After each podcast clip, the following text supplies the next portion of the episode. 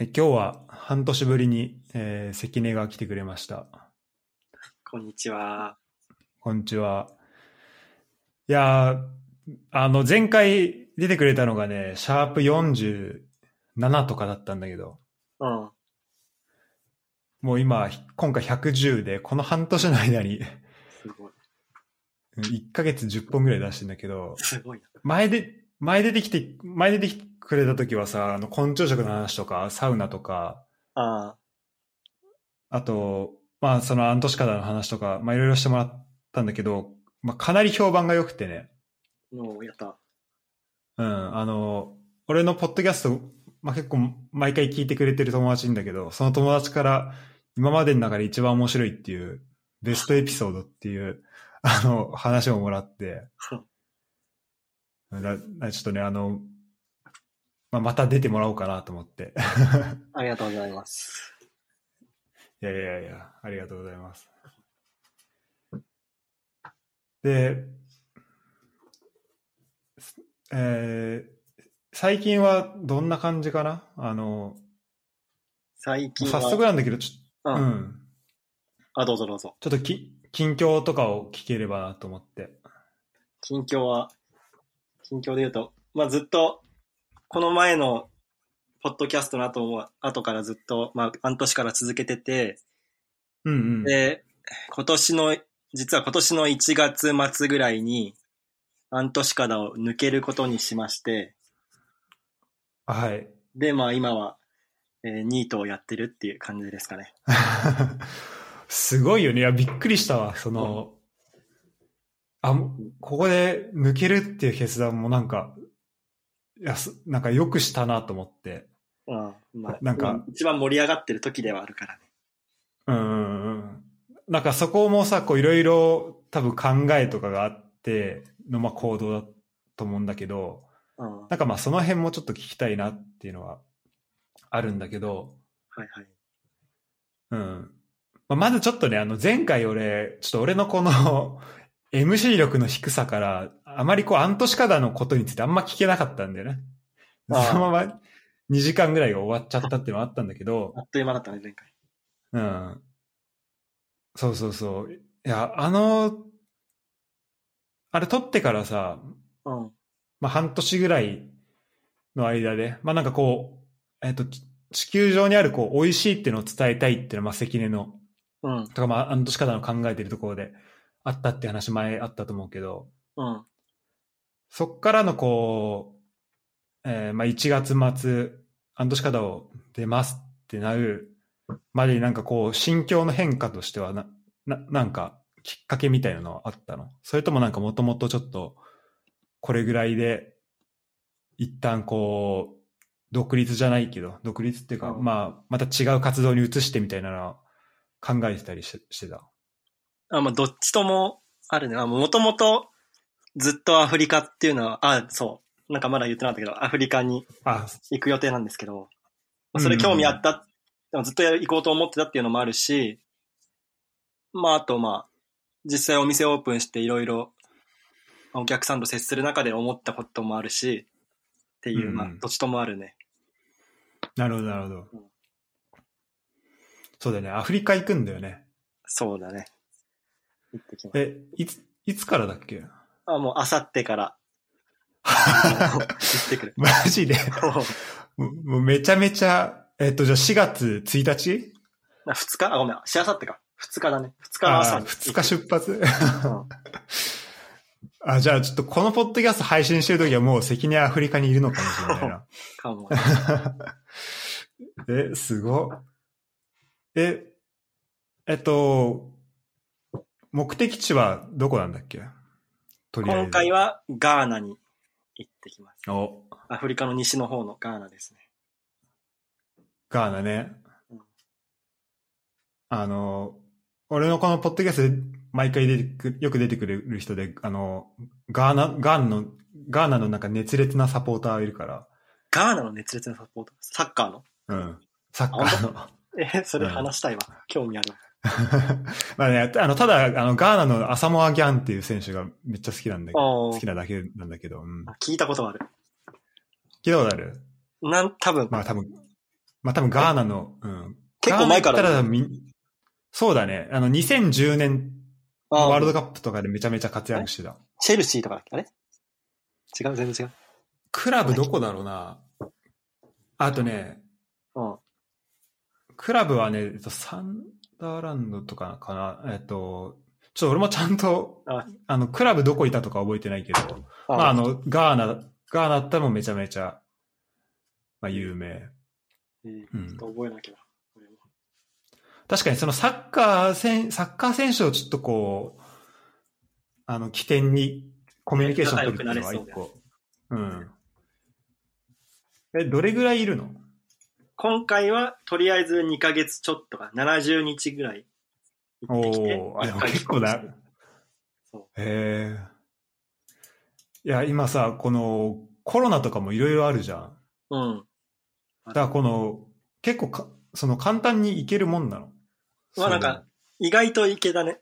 まあアフリカの方はなんか、コロナはそこまで危険視されてなくて、まあある程度。度流行ってるっちゃ流行ってるのかもしれないけど、それ以上に元々の風土病とかの方が、まあ危険っちゃ危険だから。そんなコロナ騒がれてないくて。まあ場所によるけど。なるほどね。で、ガーナとかは陰性証明書さえあれば、別に隔離とかもなく、普通に入れるみたいな感じで、あ、そうなんだ。そう、いけることになった。えーすごいな。そ多分さ、ガーナに行ったことある人、多分あの、え、インスタでさ、ガーナ行ったことある人みたいな募集して、あの、してたじゃん。ああ、うん。あの、聞いてたじゃん。え、うんガーナ行ったことある人いいた？周りに。いや、いないね。あ、まあ一人、友達というか知り合いで一人、まあ俺逆に最近知った人の中ではいるけど、もともとの知り合いでは一切いないね。いや、そうだよね。だからだからちょっとさ、どんな、なんかどういう、こう、まあ、まあ、あの、行ってから知ることの方がまあ多いとは思うんだけど、なんか、こう、行くまでに必要だったこととかもいろいろ聞きたいんだけど、普通に、うんまあ、ビザとかなしで3か、あ、2ヶ月とかだったらいけるもんビザは必要なんだよね。ビザは、あビザはいるんだ。そう、今回トラベルビザだけど、普通の。で、まあ3ヶ月以内だったらいけるっていう。まあビザはでもまあ申請すれば特に何もなく普通に取れて、うんうん。で、まああとは PCR の陰性証明書とか、うん。まああとなんだ、まあ黄熱病の予防接種受けなきゃいけないとか、まあ多少ちっちゃいことはあるけど、まあそのぐら。はいいはいはい。ああでもそういうのもやるんだね。うん。そうか、黄熱病とかは、一応、な何？その現地で流行ってるというか、一応あったりまは。あそう、現地で。まあ今そこまで流行ってるわけではないけど、基本なんかアフリカの半分ぐらいの国は、黄熱病予防接種受けましたっていうイエローカードっていうものがないと入れなくて、ええそれは結構前に取ってたから、そうそうそう。あ、あ前に取ってた？のそう、もともと持ってて、まあ、そういうのは必要ですよっていうぐらい。ええあ、じゃあ結構ちゃんとこう準備もして、してきたっていうのはあるんだね。あ、まあ、それはもともと、な何年か前に何回かアフリカの他の国は行ったことあったから、その時に取って。って感じだね。なるほどね。うん。そっか、ガーナ。ま、まずなんか、何しようみたいなのを考えたりはするの？まず、えっ、と、向こう行って、まあ、カシュー、な今、なんかどこ、どういう順番で話せばいいのかわわかんないんだけど、まあ、カシューナッツに今すごい興味があって、まあ、カシュー農園をちょっと探そうかなっていう。あ、ええあ、そ、あ、そうそう。そのさ、えっと、ガーナに行く目的としては、うんその歌手農園がメインになってくるの？そうだね。今の、今のところは、なんかまあ現地っていろいろ変わってくるかもしれないけど、うん。今のところは、まあなんか、結構話しちゃうと、その、うん。カシューナッツってあるじゃん。うんうん。カシューナッツって、まあ実はまあ写真とか調べるとわかるんだけど、まあカシューフルーツっていう果物にナッツが、俺らが食べてるナッツが生えてるみたいな、まあ、生息の仕方しててそうなんそう。あ、そうなんだ。で、そのフルーツの方は、そううん。そううん。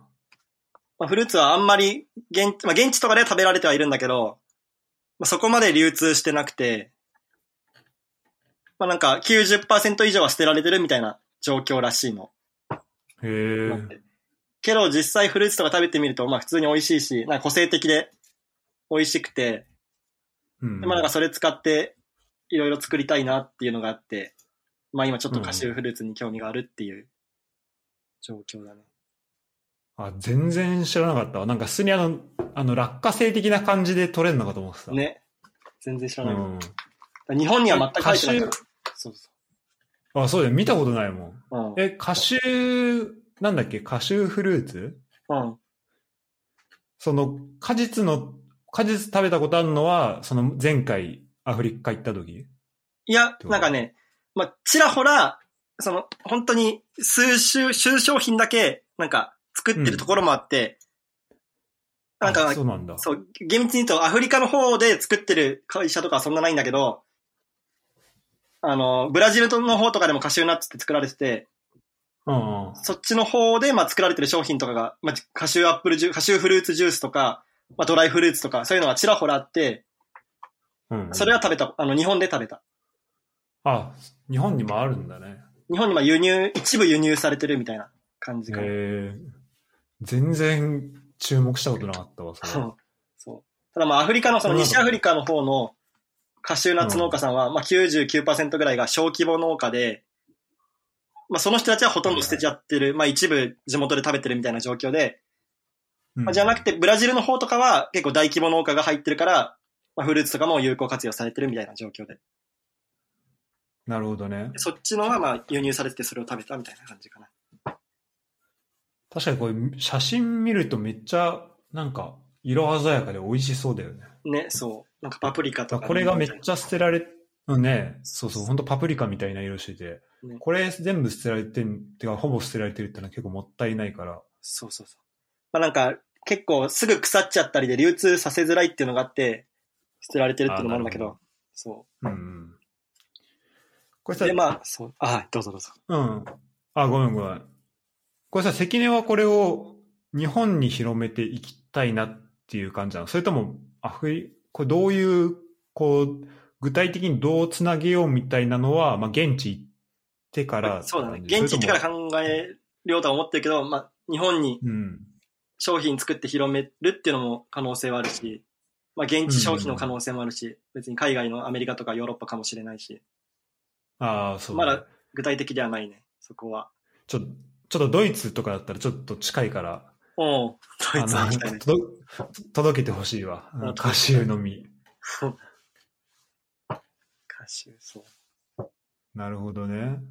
で、まあ、そう、あの、そのアフリカの方のカシュー農家さんとかって、まあ基本的に搾取の対象になってるような人たちで、まあなんかコーヒーとかでよく言われることだけど、そのまあ前もちょっとちらっと話したかもしれないけど、その、なんだ、まあ先進国とかにカシューナッツの実とかがまあそれなりの値段で売れた売られてるけど、そのカシュー農家さんのところには本当にごくわずかしかお金が落ちてないみたいな状況があって、うん。で、まあもしそのカシューフルーツとかも価値付けできて、まあある程度お金とか農家さんに落とせるようにできたら、収入源も増えていいかなとか思ったりとかで、なんかカシューフルーツに価値をつけていきたいなっていうのはちょっと思っている。うんうんうん。じゃあ、ゆくゆくはなんかこの、まあ、流通のシステムじゃないけど、こう仕組みというかそこをもうちょっと変えていくというか、その中での、こう農家さんの、こう、なんだろうな、まあ、力って言うとあれだけど、うん、こう、立場をもっと良くしていくみたいな。それはしたいねまあ、そこも、うん、しそこも入ってくるのが。うん。で、まあ、カシューフルーツだけじゃなくて、カシューナッツに関しても、まあ今は普通にいろいろ食べられてるカシューナッツに関しても、まあなんかもっとやりよういくらでもあるなと思って、なんか、うんうん。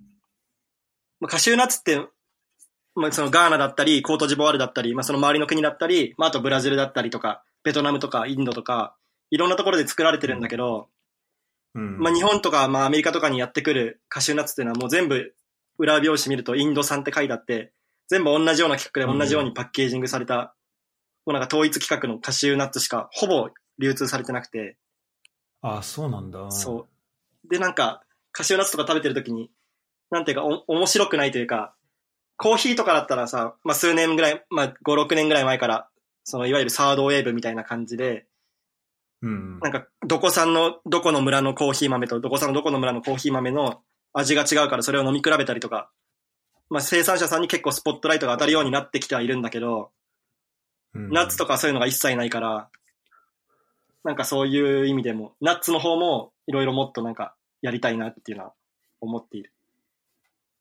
いや、それ全然考えたことなかった。その、裏表示で、じゃあインドばっかなんだね、今は。もう99%インドって書いてあると思へえいや、全然考えたことなかった。ちょっとこれ、そうね、これ聞いてる人も、あの、ちょっと、ナッツの裏見てほしいわ。う。うん。まあインドかベトナムだね見た、えー、インドかベトナムだっうん。た。うん。ええでも確かにさ、その、ちょっと戻るけど、こううん賃金的なところで言うとさ、まあ、カシューナッツとか、日本でも、まあ、ヨーロッパでも、まあ、どこでも売ってると思うけど、うん。結構こう高く、値段はまあそこそこするじゃん。うん、するね。ナッツ、ナッツ系って。うん。でも大体それの売り上げは、まあ大体その、こう、企業とかそっちに入っちゃってて、うん。まあその生産者の元々のところにやっぱ結構入ってないっていうのは、まあそうだね。中間が多すぎて、そう、中間でいろいろお金取られて、もう大元にはま全然行ってないっていう状況で。なるほどあと、そのインドとか、裏に、裏表紙にインドとかベトナムって書いてあるのも、まあ、インドとかベトナムは、なんだろう。なんだろう、正確に言うとインドとかベトナムが原産国ってわけじゃないんだけど、その、大きい加工場みたいのが、インドとかベトナムにあるから、まあ、インドとかベトナムっていう風に裏表紙に書いてあって。なるほど。うんっていうのも、そのガーナとかコードジボワールとかの方でも、大量にカシューナッツは生産されてるんだけど、その現地に加工場みたいなものがほぼなくて、うんで、ガーナとかのものが一回インドに輸出されて、そこで加工されて、いろんな全世界に流通されてるっていう状況で、だからまあ原産国表記は全部インドになるんだけど、まあ本当はガーナとかコートジボワールとかいろんな地域のカシューナッツがあって、で、それがなんか今一緒くたに同じパッケージングされてるのがおかしくて、なんかそこをもっとねそう、産地ごとの違いを、まあ、ダイレクトトレードとかできたら、まあ、なんか、もっと加工場を現地に作ったりしながら、そういうことをやっていきたいなとかも思っている。っていう感じ。ん確かにその原産国トリックみたいなのはよく聞くよね。あの、本当はそこで取れたわけじゃないんだけど、なんか加工場がそこにあるとか、そうそうそう。やっぱこう工場がそこにあるとかで、うん。確かになんか今、こう、コーヒーをこういろいろ、まあガーナとかルワンダとかなんかいろいろ楽しんでる感覚で、うん。まあ、ナッツも楽しめたら。いいなっていうのは確かにあるよね。今だとこう、種類で楽しむことしかしてない。俺は。なんだなんか、くるみと、うん、そう、アーモンドとカシューナッツとみたいなので、買ってうん。食ってるけど、うん、それしかしてないから、その中でさらに、こう、生産してる国の違いとかがが分かったら、うん。まあ、なんだろうな。まあ、消費者として普通に、それは、それ楽しいし、うん。なんかおもし興味は、で興味湧くし、なんか、どの国で作ってんのかなみたいな。ね、そう。で、なんか本当にコーヒーの、なんだろう、サードウェーブみたいなのがこれだけ流行ってるからこそ、なんかナッツとかも、うんうんなんだろう、潜在的にはそういうのをもっと知りたい人が結構いるのかなとは思うから、なんかやっていきたいなとはちょっと思っている。で、あとそう、ガーナとかの現地に加工場とかができれば、まあその現地に加工っていう付加価値がつけられるから、まあ、ガーナとかにもお金が、多生産者さんに多少お金が落ちやすくなるし、そういうこともやっていきたいなっていう。それ現地に工場を作るポテンシャルみたいなところで言うと、うん。あり、ありそう。それはままああ行ってからかな。行ってから考えるけど、まああるんじゃ、あるとは思うけど、わかんないけど、ちょっなんか、そうやっぱさ、俺アフリカ一回も行ったことないし、うんと。うん。なんかそこで言うと全然関の方が詳しいと思うんだけど、なんか、よく言うのはさ、やっぱこうアフリカ、まあ、こう一般の人、こう一般のイメージよりも全然発展してるっていうのはあるじゃん。うん。うん。で、ガーナってそれで言うとどんな感じなのか都心は全然発展してる。それで言うと。なあ、そうなんだ。いわゆるそのルワンダとかがめっちゃ発展してるみたいなのと同じように、うん。ガーナもすごい発展してて、まあ都市とかは、IT 決済とか当たり前になり、まあどのぐらい当たり前なのかは知らないけど、普通にあるしっていう。へえ。ただ格差はもちろんすごいから、田舎とか行くともう全然水道通ってないし、電気もすぐ消えるしみたいなのは当たり前っていう。なるほど。じゃあこ、そこはまだ結構わ分かれちゃってんのね。そう。都心だけはちゃんと発展してるっていう。まあそこまで俺も詳しくないからわかんないけど、結構そういう感じだとは思う。え、町は、場所としてはどこに行くの？関根は。ああんま決まってなくて、まあなんかカシューナッツを生産してる地域が、まあちょっとそう、東の方とかにあるから、そっち方向に行って、ちょっと生産者さん探しをするっていう感じ。あ、そうなんだ。え、あの、ちょっと、なんだろう、細かくななっちゃうけどさ、うんあの、荷物とかはどんな感じで行くの？その、ガーナ行くときって。荷物今回はもうバックパックで行く予定。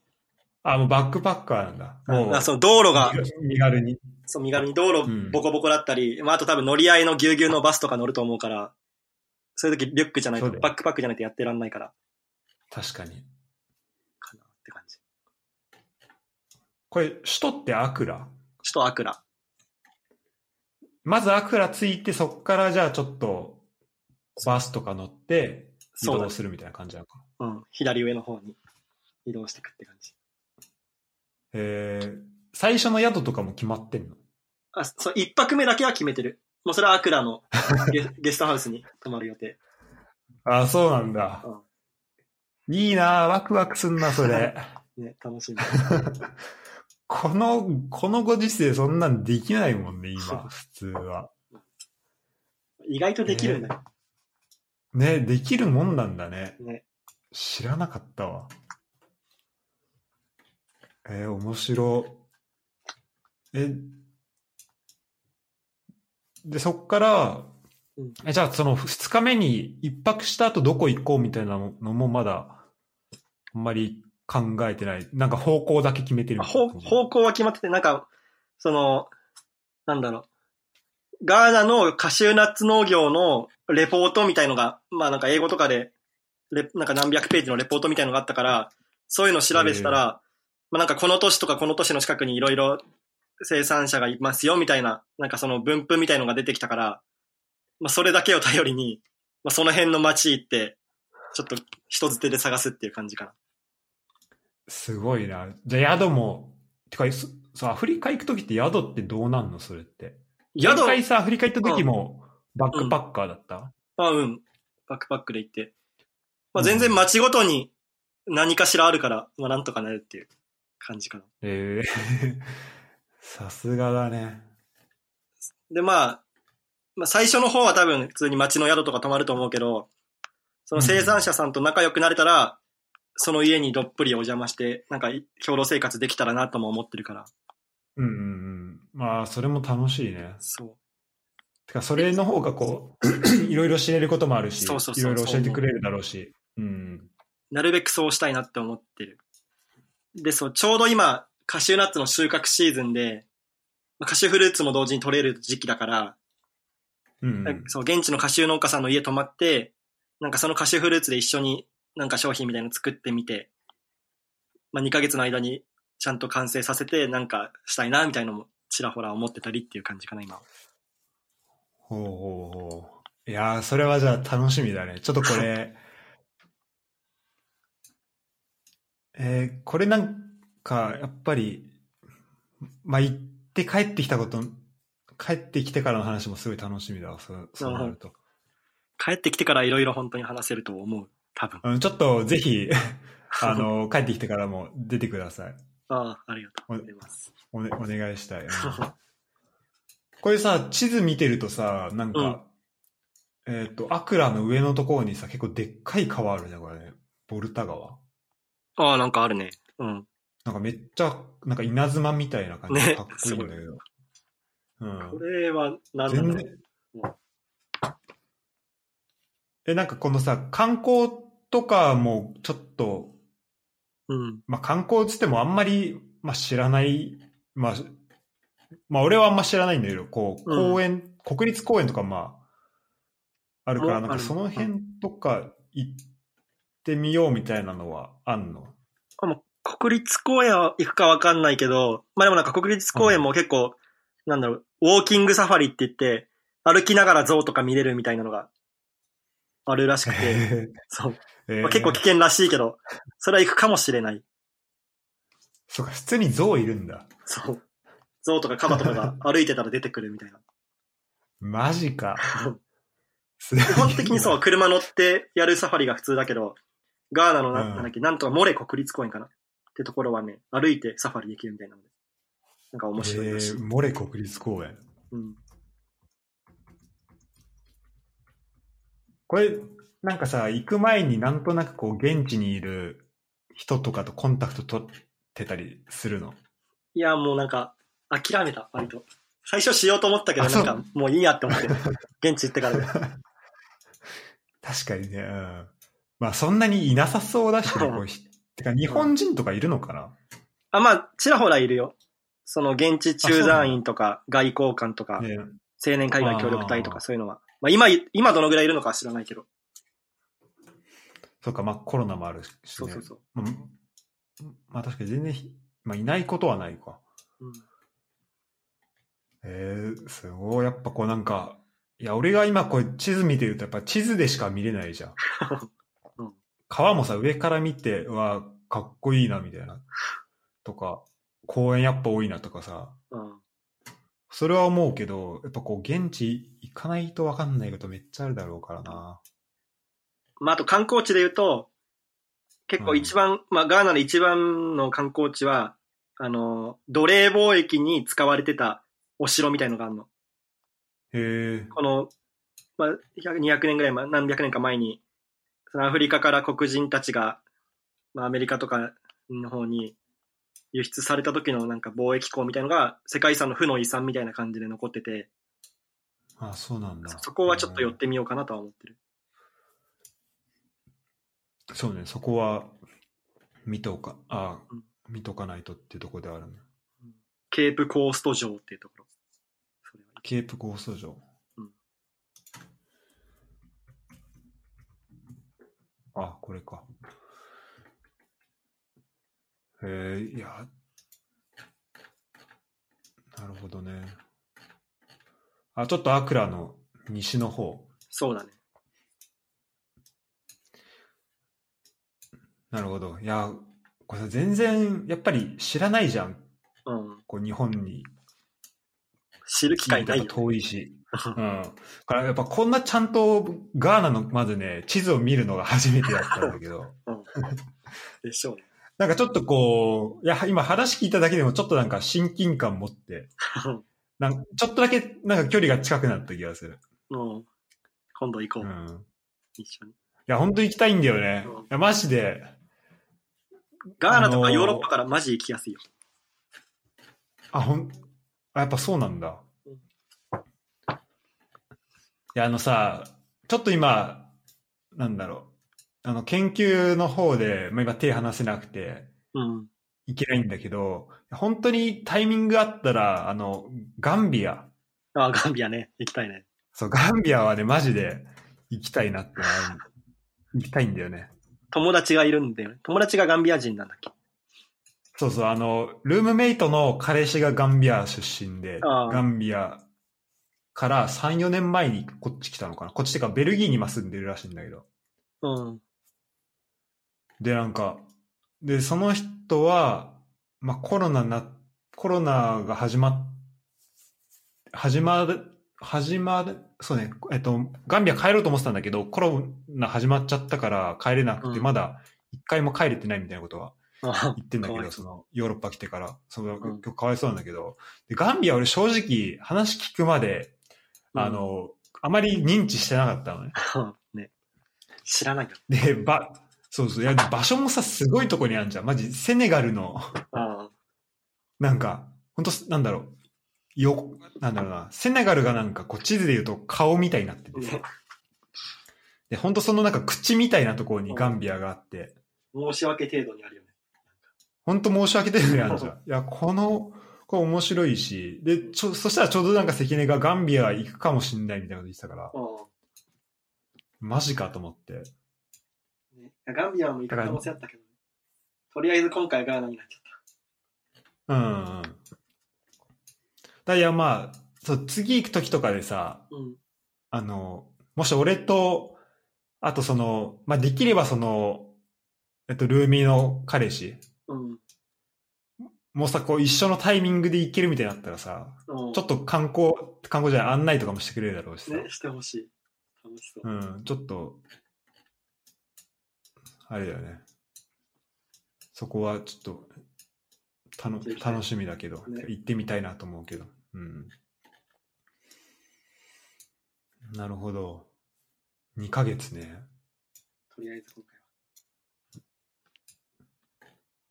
まあ本当は、ガーナ、今後ずっとガーナにいるかどうかまだ全然決まってないから、まあうん。ガーナ、トーゴ、コートジボワールとか、まあ、ガンビアとかセネガルとかも含めていろいろ行きたかったんだけど、まあなんか今普通にいろいろ、なんだ、海外旅行できるとはいえ、やっぱ、なんか国をまたごうと思うと結構毎回 PCR 検査必要になったりで、お金かかっちゃったりはするから、あだからちょっと今回ガーナをゆっくり行こうかな。ーなるほどね。やっぱこれ、ガーナからコートジボワール、トーゴとか行こうとすると、うんあの、それはそれでこういろいろ必要なんだね。そう毎回なんか必要になるから。まあ別に行けるっちゃいけるけど、まあとりあえず今回はいいかなっていう感じ。うん、今回はまあいろいろそう。いろいろ行くよりもガーナのその農家さんにゆっくりなんかいろいろ教えてもらった方がいいかなって思っうん、そうね。いや、ちょっと楽しみ、どんな話た。聞けんのか。ちょ、写真もたくさん。アップしてほしいな。うんうん。まあ言、言われなくてもやると思うけど、うん楽しみだわ、それも。なるほどね。あ、これ、せえ、関根ってさ、インスタオープンにしてんだっけ？うん。オープンだね。これさ、なんか見てる人が関根のガーナの様子は知れるようになんかリンクとか貼ってもあもちろんあり大丈夫？がたい。あもちろんもちろん。本当？じゃあもしこう気に、関根のこうガーナでの様子気になる人は、あの、インスタのリンク貼っとくんで、なるべく上げるようにして。チェックしてみてください。うん。いや、いいね。じゃあちょっとこれ、このエピソード早めに上げなきゃな。なるほど。いや、すごいな。で、ごめん、ちょっとさ、話前後しちゃって申し訳ないんだけど、ああ、だよね。うん。あの、そもそも、こう、えっと、アントシカダを、うんこう、まあ、いなんだろう、やめてっていうところで言うと、うん、そこなんか一番の、こう、動機みたいなところは、うん。あの、をちょっと聞きたいなと思うんだけど、なんか、いろいろあるんだけど、なんだろうな。うん。うん。まあ、もともと俺、そのアントシカダをやろうと思った理由の一つ、大きな一つは、なんか、あの、まあ、結構昔からその、途上国の、まあ、貧困とか途上国の問題にはすごい関心が強かったから、それの一つのその解決策として昆虫食とか興味持って始めたっていうのは割と大きくて、その美味しいを広げるとかそういうのはもちろんすごい自分の価値観として大事なんだけど、それとは同時にそういう社会課題解決みたいなところもすごい俺は関心が強かったのよ、もともと。うん。で、まあそれで始めて、まあお店とかやって、いろいろやってきて、まあ、全然す、その、昆虫食は、なんだろう、そういうのを解決するキーワードになる可能性は全然もちろん感じるし、このままやっていけば、なんかいろいろ繋がるものはあるだろうなとも思ったけど、なんだろう、今直近数年、俺たちがフォーカスすることは、そこってよりも、なんだろう、まあ、どっちかというと、その、なんだろうな。うん、なんだろう。美食とかそういうのも含めて、結構、うん。なんだろうな。お金も、お金持ちというか、ある程度心、余裕がある人とか、そうね。そう、うん。なんか、プラスアルファを持っている人たちに対するビジネスをしていくフェーズではあるのが現実で、うん。うん。だからお客さん、お店とかでお客さんとかと接客してても、なんだろう、社長さんとか、結構そのスタートアップ界隈とか、なんだろう、ある程度余裕があったり、結構新しいこと好きみたいな人に対することを俺らはやってて、なんかそこにそこまで俺は、まあ、なんだ、長い目で見たらそれはすごい大事なことなんだけど、まあなんか、そこまで俺はワクワクしなくなってしまって、なるほど。そう。ま、そう。で、まあ、っていうのがあって、まあ、いろいろ考えてたときに、ちょうど、もうなんか全然関係ない話なんだけど、あの、うん去年の10月に、なんか、まあ、こう、なんだろう。交通事故で俺のなんかすごい仲いい友達が亡くなるっていうことがあって、えそううんで、まあ、すごい、なんだろう、まあ、いその時いろいろあって、なんだろうな。まあ、すごいなんか月並みの話とか当たり前の話ではあるけど、すごいなんか死を意識したというか、その時に。えうん、うん。なん、なんだろう。まあなんか、本当にいつ死ぬかわかんないから、まあなんか、すごい安っぽい言葉だけど、いつ死ぬかわかんないから、あなんだろう。マジでいつ死んでもいいように、やりたいこと早くやろうって思ったのが、もうきっかけの一つで、まあ他にもいろんな理由はあったんだけど、そのぐらいのタイミングから、まあその、アントシカモのユータとかと、篠原とかと一緒に結構話すようになって、まあ辞める方向に近づいてったっていう感じかな。なるほど、なるほど。いや、それは、すごいことがあったね。あ、そまあなんかその、いつ死ぬかわかんないっていうのも、なんかただ言ってるだけっていうより、やっぱこう、実際の経験っていうかこう、その、うんなんかそこを経たからこそのこう考えだと思うし。そうでそうその事故の前に、まあ今も同じかなんか重なるけど、なんだろうな、その、今、ある程度プラス、ゼロよりプラスアルファある人に対することよりも、俺はやっぱりなんか、うんまあすごい、おこがましいかもしれないけど、その物質的な意味では、なんだろう、まだ、プラ、なんかゼロに行ってない人たちに対して影響を与えるようなことのがしたいっていうのはなんかすごい感じるようになってて、うんうんうんまあそれは大きいかなっていう感じだね。それはめっちゃわかるわ。あの、やっぱ、そうだよね。ちょっとこう、まあ、関根も言ったけど、やっぱ余裕のある人、うん。こう昆虫食を、なんかこう、美味しさを広めていくってところでさ、まあ、しすでに持ってる食材うんの、まあ、こう、選択肢の一個として、まあ、昆虫どうですかっていうのを、まあ、今どんどん広めていってて、まあ、それは本当すごいいいと思うんだけど、うん。本当その一方で、まずそのい一個目の選択肢すら危ういよみたいな人がまだ全然いるっていう状況でさ、うん。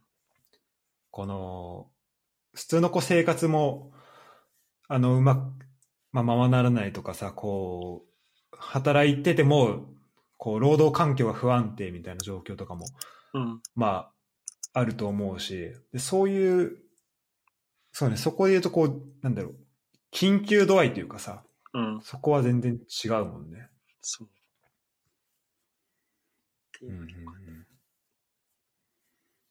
まあ、で、まあと、と言ってはいるけど、と言いつつもなんか、まあ俺なんか今までも何回かアフリカのその田舎の方とかでいいいろいろ行ったりしてた中で思ったのは、なんか結構その物質的に豊かではないけど、なんだろう、向こうの人たちってまあこれからの国っていう意識が強くて、まあ、若い人もめちゃくちゃ多いから、なんか、すごいエネルギッシュな部分は一方ですごいあって、うんうんなんか、ま、ま、なんだろう、人がパワフルというか、まあみんなすごいフレンドリーやし、なんか、これからやってくぞみたいな、そういう雰囲気も一方で結構あって、なんかそういう環境で、なんか現地の人と一緒にいろいろやっていきたいなっていうのは、まあそれはもともと結構思ってて、まあそういうのがいろいろ重なって、なんか決断に至ったって感じかな。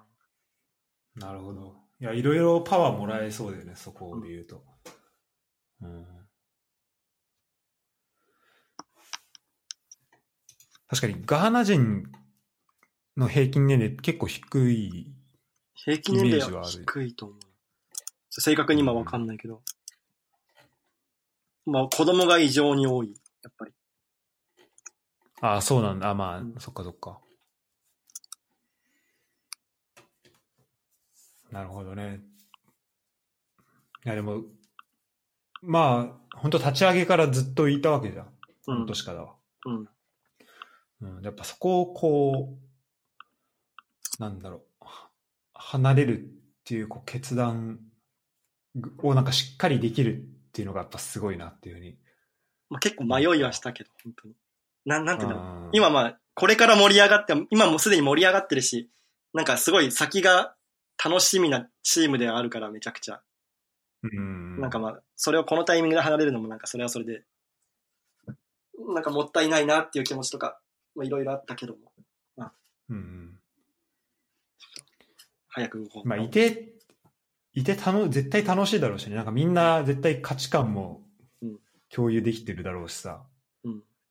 うん、でもそこの環境を、まあ、あえてこうそこから出てちょっと新しいところに行くっていうのはやっぱすごいなと思うしやっぱなんか今このコロナとかでさなんかみんななんか無意識のうちになんかうんそれこそ海外行けないとかさなんかいろいろ思ってるけど、やっぱこうちゃんと行動なんか目的があってちゃんとこう行動すをちゃんとした行動を取れればうん。なんか、その、いけるんだなっていうのを、まあ、ちゃんとこう示してくれてるわけじゃん。関根は。それとかもすごいなんか、うん、いいなと思って。で、ちょ、あの、ただの感想になっちゃうけど。うん、逆になんか、私たちは我慢してんのに、お前だけ行ってみたいに思う人もいるかもしれないけど、まあ、あんま気にせずそこは行く。うん、いやいや、まあそこはね、もう、個人の選択だしさ、しかも、その人だ、多分、そんなこと言う人は、多分、何もやってないと思う。うん、えできることがあってもうん。ちゃんとこう、できることを、だ本当はできることって多分たくさんあると思うんだよ、こう目の前に。うん。でもそれをこう、見つけられるかとか、そこの道をちゃんと開けるかみたいなとこだと思うからさ。うん。うん、感銘を受けました。おうやった。光栄です。でもそうだよね。なんかアフリカさ、こう、地続きだからさ、うん。なんかヨヨーロッパにいる感覚だと、こう、道道路伝って、こう、他の国もなんか行けそうかなっていうふうにうん。思っちゃうけど、うん。まあ、ガーナに集中、とりあえずするとしてさ、うん。結構、海が、あの、まあ、コードジポワールなんてその、それこそなんか名前、国の名前になってるぐらいだから、なんか結構海岸線がやっぱり、その辺ってすごいいいのかなっていう気はするんだけど、あ、なんかいいらしいね。まあ、漁港とかめちゃくちゃあって、魚はうまいって聞く。ああ、確かに魚食えんじゃん。う んね。嬉しい。それめっちゃ羨ましいな。まあでも言うて俺内陸の方行っちゃうから、あんま食えないかもしれないけど。ああ、確かにねそ。最初の、まあ、アクラいるときに。アクラいる時ぐらいは食える。ああ。え、向こう普通にレストランとかもやってるんでしょ？多分。まあ、アクラとかは全然あると思うけど、俺が行く街にどれぐらいあるのかは知らない、正直。まあ、そうね。うん確かに。ちょっとそこは楽しみだね。どんなものなのか。本当に想像つかないからな。いうん。や、なんかね、こう、できれば、なんか俺のフランスにいた時の友達が、とうん。なんかサントメプリンシペっていう、ああんじゃん。えっと、まあ、本当に、なんだろうな、まあ、西のこう、海沿いに浮かんでる。島なんだけど、そこ出身で、だこのアフリカのこのギニア湾っていうのかな、うんこのアフリカの、えっと、西側にある、えっとうん南西の方にある海のとこ、なんかそこら辺に結構島が何個かあるからさ、うん。なんかそことかもちょっとい行ってみたいなっていうのはずっと思ってて、で、でそれ関連でやっぱこの辺ちょっと興味はずっとあるんだよね。うん。いや、めちゃくちゃ行きたい、この辺。よいや、良さそうだよね。なんか、すごいちっちゃそうだけど、島としては。うんちちっちゃいって言ってたけど、その人も。この辺の島は結構なんか、バカンスとかに、ヨーロッパ人のバカンスによく使われる、結構治安も良くて綺麗な島らしいから、なんか楽しそうだああ、そうなんだ。うん。うん。サントメプリンシペがそうなのか俺あんまわかんないけど。サントメプリンシペどうなんだろうね。まあ確かにあのさ、反対側行くとさ、あの、も、えっ、と、デユニオンとかさ、反対側あとモーリシャスだっけな。ああ、のこっちえっと東の方東側？ああ、そう。セーシェルとかモーリシャスとかあるね。あ、そうそうそう。なんかその辺とかもすごいいいって聞くしね。ねいいらしいね。うん。やっぱガーナって今あったかいの？あったあ、かい。もう大体あったかいか。うん。赤道近いし、まあまああったかいと思う。うん、そっか。でまあこれからは、まあ雨季と、四季というか雨季と寒気しかなくて、ちょうど雨季に入り始めたぐらいな感じらしい。あじゃあまあちょっと天気は。天気、まあそう、なんか一日中降るとかあんまないらしいけど、それなりに雨はあるらしくて。うん。だから、何、蚊とかは結構気をつけなきゃいけないとは言われた。ああ、なるほど。そっか、その、そこはね、確かにリスクあるね。うん。うん。なるほど。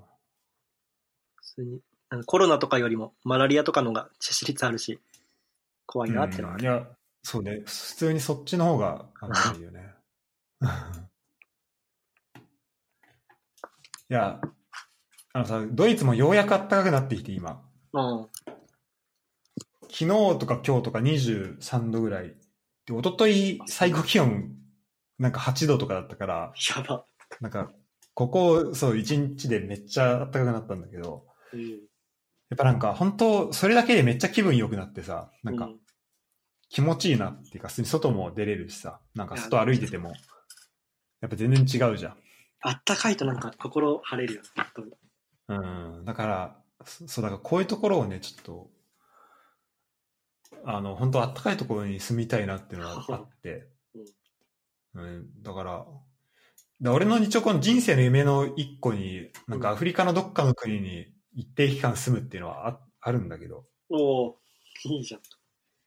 まさにちょっとそ西アフリカれの、うん。うん、ちょっと下見をしてほしいなと思って、あ関根してくるに。いろいろしてくるよ。ガーナ。うん。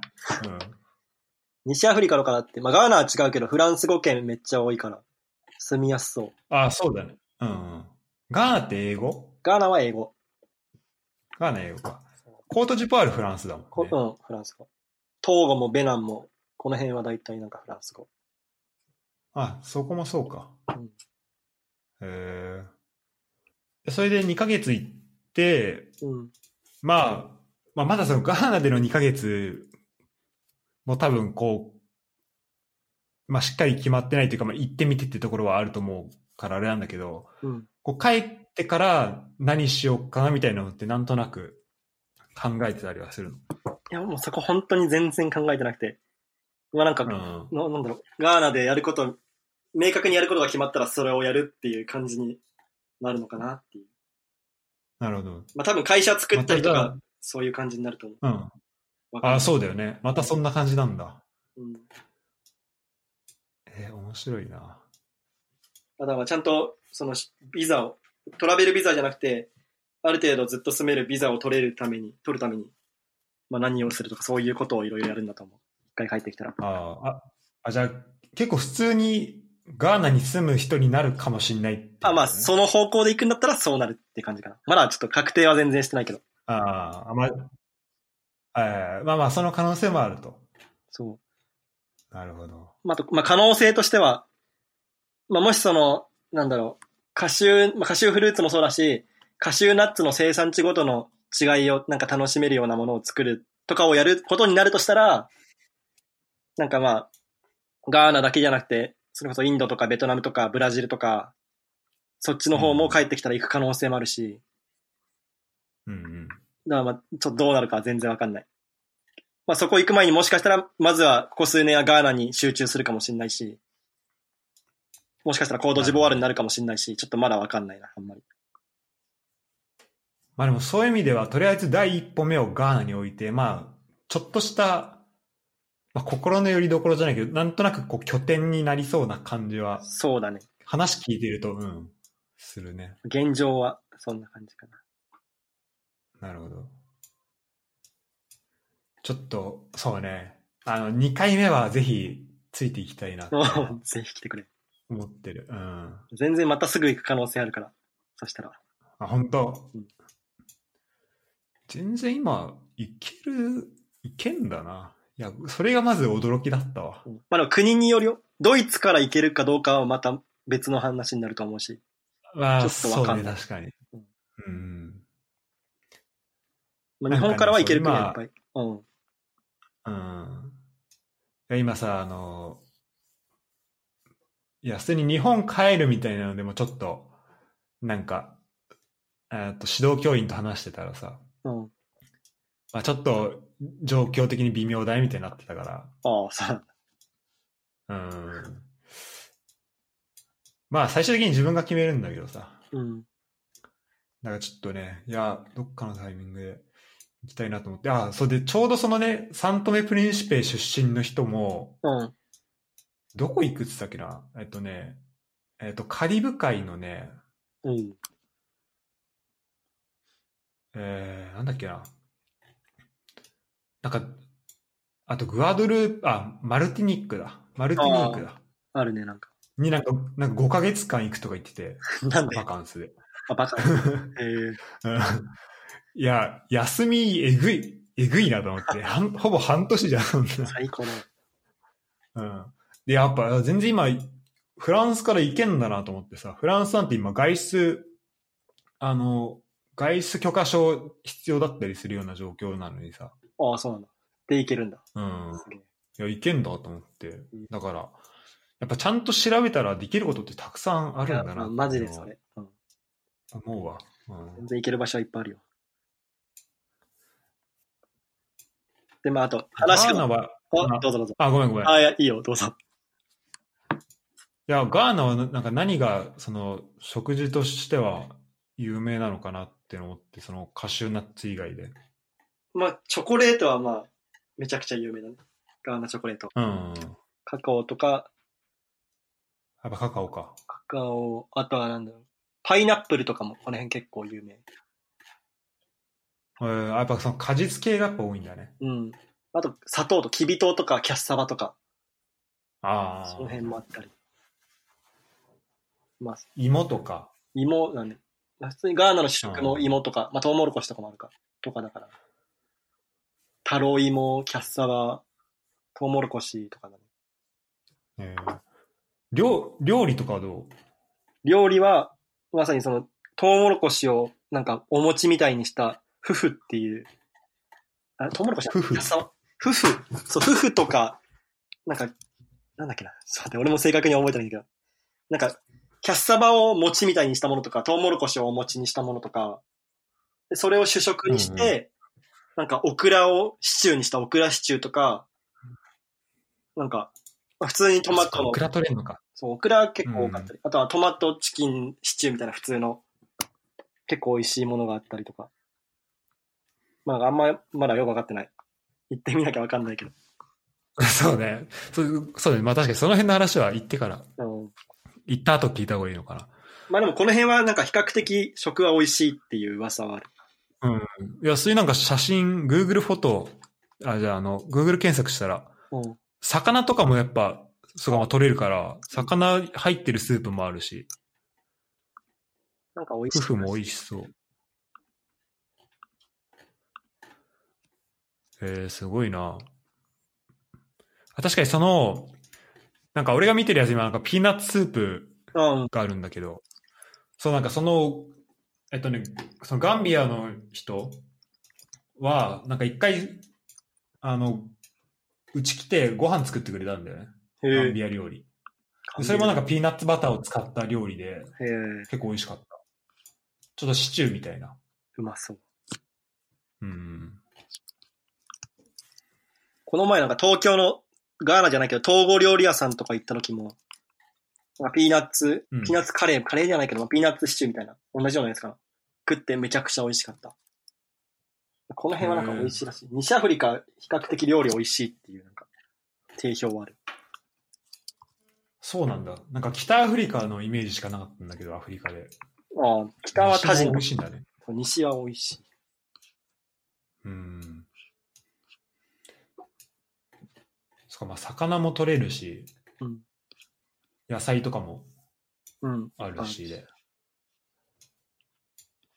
うんうん、楽しみだね。現地の生活で言うとさ、うん。あの、まあ、前回サウナの話してくれたじゃん。うん。その、水回りというかさ、お風呂回り、お風呂とかって、その文化としてどうなの？そそれが一番ネックではあるんだよね。いや、お風呂は多分ないと思う。皆無な気がする。わかんないけど。皆無か。多分、まあ、なんかその一流ホテルとかにはあるのかもしれないけど、基本お風呂入るって文化はなくて、え基本シャワー。シャワーだし、田舎とか行ったら水ポットシャワーな気がするな。そっかそっか。多分。じゃあまあそこはどんどん慣れてってって感じなんだろうね。まあね、それだけは辛そう。うんうん。まあじゃあその2ヶ月終わった後、日本帰ってサウナ行ったらもうそう。大変なことなんじゃ決まる。本当に決まると思う。な いねえその、もうマジ決まるね。うん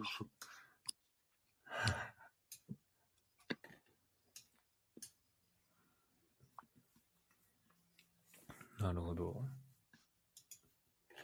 じゃあまずはあれだね、あの、あの2010年のワールドカップで、うんガーナベスト4、あベスト8になってるから、おお。じゃあその時の、あの、まあ、ギャンをはじめ、エッシェンとか。なんかエッシェンはなんとなく、そう、エッシェン、あ、そうそう、エッシェン、ガ、ギャン、あとボアテング、ああ、そっか、ボアテングとか。うん。ちらほら知ってや、知ってる気がする。普通に有名な人いっぱいいるよね、多分。え有名な人いっぱいいる。うんあとね、あの、あの、てか俺がなんでそんな、てかその友達がなんでガーナ好きかっていうと、なんかめちゃめちゃウイイレでガーナ使ってんだね。その友達が ええで、そのススリートップが、ああえっと、アツ、うん。アツってやつがいるのね、ウイングの。ええアツ。アツ、ギャン、あと、あと、ジョーダン・アユーっていう、その3人がいて、ええこの、この3人がマジ凶悪な3人だったんだけど、だから、だからジョーダン・アユーとか知ってると、うん。お前知ってんな、みたいな感じになるかもしれないけど。ジョーダン・アユジョーダン・アユマルセイユとかうん、あ、そうそうそう。あの、イングランド、今多分プレミアとかでもやってんのかな。うん。本当だ。クリスタル・パレス。あ、そうそうそう。まあ、西、西アフリカは初めてか。そう、初めて。完全に初めてだ。なんか、その辺の、そうね、文化も全然違うんだろうな。うん。うん。本当に全然わかんないことだけうん。確かになんか、いや、そういう話聞くと、ちょっとやっぱ羨ましいなとか、このタイミングでど違う場所に行けてど。うん。とか思うんだけど、でもやっぱ普通に、いや、ちょっと今日の一番の学びだわ。なんか、ちゃんとこう、動けばできないことないんだなっていうのをお知ったわ。そうですね。まあ、何事もそうだよね。本当に。うん、ね、ほんとそうだね。いくらでもやりようはある。すごいね、でもなんか、もう人生を通じて体現してるね、それをね。こう、う行動すれば、道は通る、なんか、道は開くっていうのを、関根は。えマジそれを思うの、本当に。なんかうん。やってれば、ストーリーもできてくるし、なんか、自分のやりたいことも見つかってくるし、動くのが大事だなっていうのは、すごい、本当に常々思ちょっとさ、じゃ、あの、軽く俺の話していい？あ、聞きたい。や、あの、まあ、やっぱその行動が大事だなっていうところで言うと、うんなんか今、まあ、えっ、と、まあ、学校の方は基本的に今、えーまあ、ホームオフィスうん。でずっと研究やってて、でそれ以外でも、なんか家で今できることってやっぱ多いじゃん。なんかネットで、なんか仕事とかもさ、いろいろ受けられたり、なんか日本からこんなこと、なんかやりませんかみたいになったら、その日本、ドイツと日本でさ、つないでいろいろできるからさ、うん。できること増えたし、あとなんかやりたいこともどんどん増えてって、で、その結果なんか、例えば研究やっててもなんか他のことやりたいなっていう、こう、やっぱ自分体一個しかないからさ、やっぱ一個のことにしか時間使えないわけじゃん。うんで、そうなった結果なんか、こう、何をやってても、なんかちょっと、なんか満たされてないじゃないけど、なんか違うことをやりたいってなんかなっちゃううん自分がいるなっていうの結構思ったのね、最近ね。で、これやっぱこう、その時の気分とかによって、やっぱその、き調子いい時は、なんか自分がやってることめっちゃ集中できたりうん。するんだけど、でもなんか、そう、やっぱこうし、まあ、簡単に言うと、まあ気が散っちゃうってことになるけど、なんかそういう時って、なんか一個のことやってても、いやなんか他にここれもこれもこれもやりたいなみたいな結構、うん。それが頭浮かんできちゃって、別に、なんかその一個一個、なんかそれ、他のことやりたいって思ってるからといって、別に今自分がやってることがなんか無駄なことではないし、それはそれでやりたいことなんだけど、うんなんか、何をやっててもなんか他にこう、気がいってで、頭の中で、あ、これを、あ、これやったら良さそうだなっていうのがどんどんどんどん思いつくんだけど、そこにこう行動が伴ってなくて、ちょっと頭の中でなんか悶々とするみたいなのもあったんだけど、えやっぱなんか、ここ数日すごい思ったのは、やっぱこう、自分がやってること、なんだろう、こう、自分が今実際にやってること以外のことを本当に、あの、頭に入れなくていいなと思って、ーうん。なんか、結局それを考えちゃったとところで、なんか、まあできないのはもう嫌というほど分かったし、うんその、違うことやってるうちは。で、何をやってても、なんか、あのー他のこと考えちゃって、なんかじ、まあ自分の今目の前のこと集中できできないっていうのは、うんまあ本当もったいないなっていうのを、まあなんか、これもなんかな何巡もしてんだけど、まあ改めて思って、う。うんん。で、なんか、だからこう、なんか考えてから行動するんじゃなくて、本当行動しながら、うんなんかその時にあったことを、だからこう行動をなんか軸として、なんか行動主導でいろいろやっていった方がいいなっていうふうに、まあ、結構思ったんだよね。うん。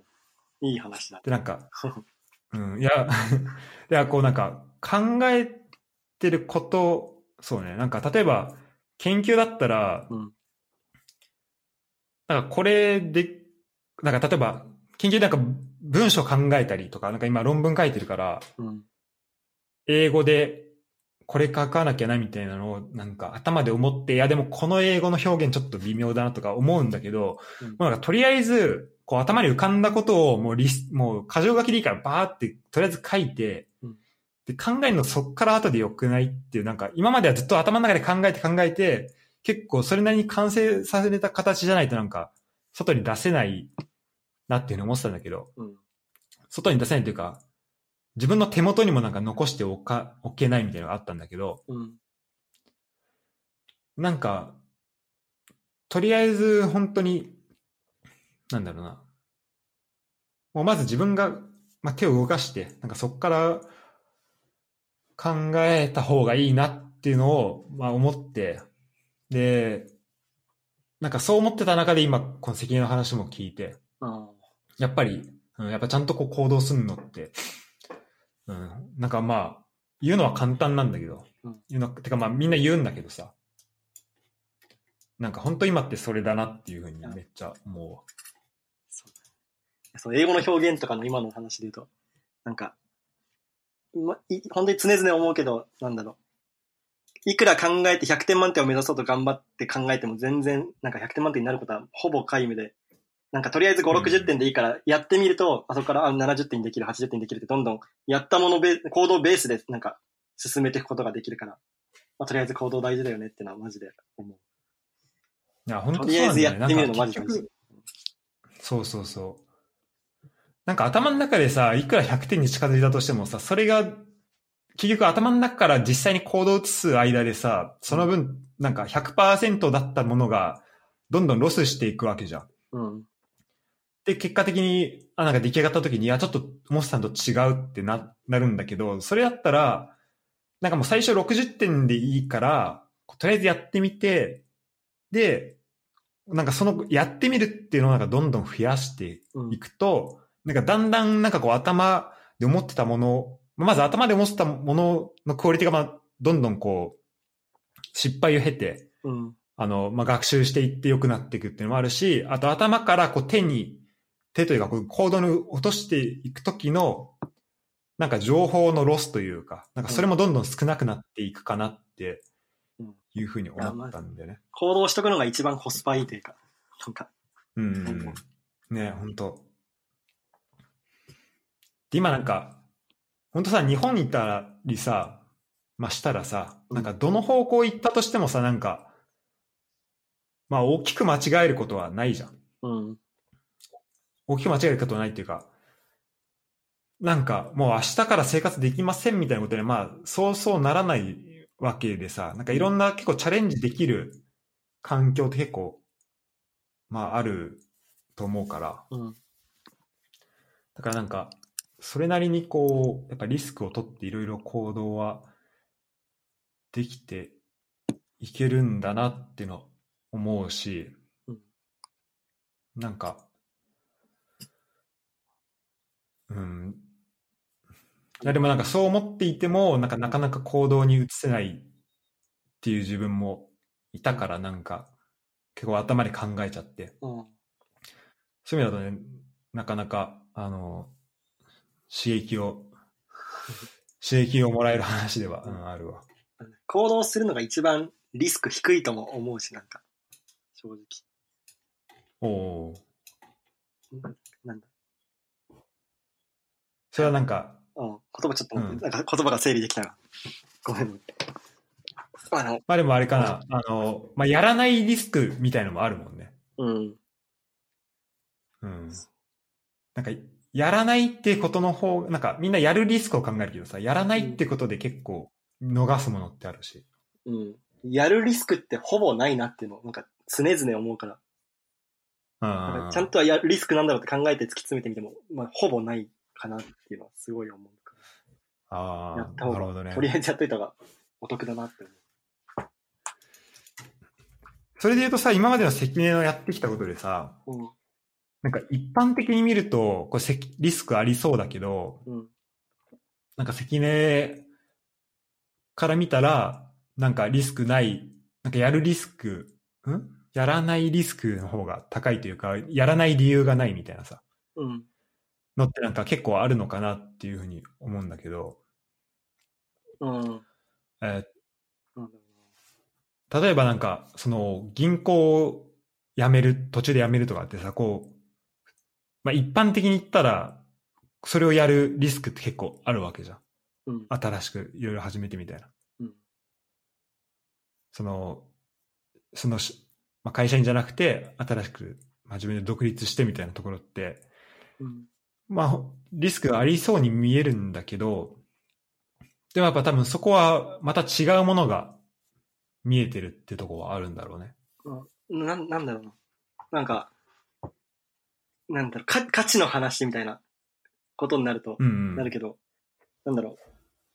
結局、その、まあ、価値というか、まあ、なんだろう、市場価値とかわかんないけど、いろんな価値って、なんか、希少性が何よりも大事だと思うから、希少性とか、うんうんそういうもの。で、まあ、例えばその、銀行員に行った時の話だったら、俺が銀行員で何年勤めようと、別になんか大した希少性にはならなくて、銀行員やってる人はいっぱいいるし、で、まあ、大体において、まあ、専門性がつ、専門性をつけることも難しいし、中にいたら、総合職のは。んなんか、それよりも、まあ、その、ストーリーとしての希少性とか、できることの希少性とか、どっちとも、どっちともだけど、まあ、なんか、俺が今やってるようなキャリアで進んでる人は、まあ、そんな多分いなくて、世界中見ても。そうだね。なんか、そういうストーリーとしての希少性もなんか、まあ、大事だし、まあ、今で言うと、そのアフリカとかで言うと、まあ、もしこれから、なんか、なんだろう、西アフリカの、まあ、今人口も増えてるし、どんどうん。ん市場として注目されていったときに、まあなんかもし日本企業が西アフリカ進出したいってなったときに、もし俺が西アフリカでいろいろすでに事業をやってるような立場だったら、まあなんか、いろいろ相談される立場になるし、なんか、なんだろう、まあ、価値としては、その希少価値としては、絶対に銀行にいるよりは多分高い人間には慣れてると思うから、まあ別に。今後転職とかするつもりは一切ないんだけど、もしそういう視点で考えても、なんか、そういう、ちゃんと、たなんだろう、戦う場所を考えて行動してる方が絶対に価値は上がっていくからリスクは低いのかなとは思うという感じ。なるほどね。うん、確かに。ちゃんとそこまで考えて。まあそんな考えてないけど、そこは。別に転職するつもりはあんまないから。けど別になんか転職まあ、そう、したい人にとっても絶対動いた方がいいのになとは思う。そうね。なんかそう価値観を合わせたとしても、うん全然、そういうことだよね。あの、全然こう価値はあるよっていうか、なんか日本に、ややっといた方がいいよっていう。日本の企業で働いて全然専門性つけられるようなことをやってる人は全然いいと思うんだけど、うん。結局なんか、まあなんか総合職みたいな感じで、あんまり自分がやってることを明確に、専門性みたいなものが明確につけられないと、俺はそれが一番リスクだと思うから、うんうんうんうん。まあなんか、動いて、ちゃんと考えて動いた方がリスク低いんじゃないのっていう、なんか、あんままとまってないけど、そういうことは思う。いやー、響くな、それは。いやー、ちょっと考えなきゃいけないわ、それ、それ言われると。いや、めっちゃなんかやってるじゃん。そのスポーツアナリストわかんないけど。いやー、ねなんか、そこで専門性がじゃあ今自分にどれぐらいあるのか。まあ、それはもちろんこれからつけていく部分は大いにあるんだけどさ。うん。なんかそこで行った時に、いや、自分がじゃあどれぐらいあんのかってやると、あまり自信もないからさ。いや、まあそれはもちろん俺も全然、すでは、今の現状はないし、けどなんかまあ、うん。そういう方向に動いてるまあこれからね。そうん。確かに方向性としてはそうだよねうん。確かに。まあ確かにそうだね。まあ一応俺も、なんか変な、こう、経歴になっているからさ、今。う。うん。うん。まあ、まあ、まあ割と、まあ多分関根ほど変わってはないけど、なんか、本当すごいなと思う、それは。いや、まあ変わってるからいいわけでもないから、またなんか難しいけど。うん。まあそまあなんかさ、こう、やっぱこうさ、前の人がこう、歩んでないところ行くっていうのは、う。うん。それなりにこう、大変なわけじゃん。なんか、俺も、いや、そ本当ね、このガーナ行くって比べたらもう全然取るにか足らないけど、でもやっぱ、最初フランス行った時も、まあそれもね、同期がいながらってところであれなんだけど、うん。なんか全然その日本人の知り合いとか、まあ先輩とかもいないでなんか、こう、役所の手続きとかも全然わかんないような状況で、なんかそれですら結構やっぱ大変だったっうん。ていうのがあるからさ、うん。でそれはなんかやっぱ、なんかやっぱ自分でこう、自分の知らないところで生きていくとか、こう新しいところに行くっていうのは、うん。なんかこういうことなんだなっていう感覚がなんかその時に、まああったのよ。で、なんか結構その時にやっぱ新しい経験もいろいろしたし、うん。なんかすごい新鮮ではあったのね。うん。で、今、それに比べると、なんかドイツで、なんか英語も通じちゃうし、うん。なんか、おいや、お給料ももらえてるからお金も、まあそれなりにあって結構まあ、割とこう、生活としては安定してるんだけどさ、うん。なんだろうな、なんか、そうなるとこう、新しいこととか、本当なんか今自分、なんかこう自分のこう、まあある意味、なんかこう守るものが、まあちょっと出てくるじゃないけど、別にそんなのってもともとないんだけど、うん。なんかそれがこう、勝手に出てきちゃう。うん。となんか、まああって、だから、これちょっとなんか何の話してたのかちょっとあれだけど、うん。うん、でもまあ、ちょっと、そうね、ちょっと考えさせられるとこはあるわ、それで言うと。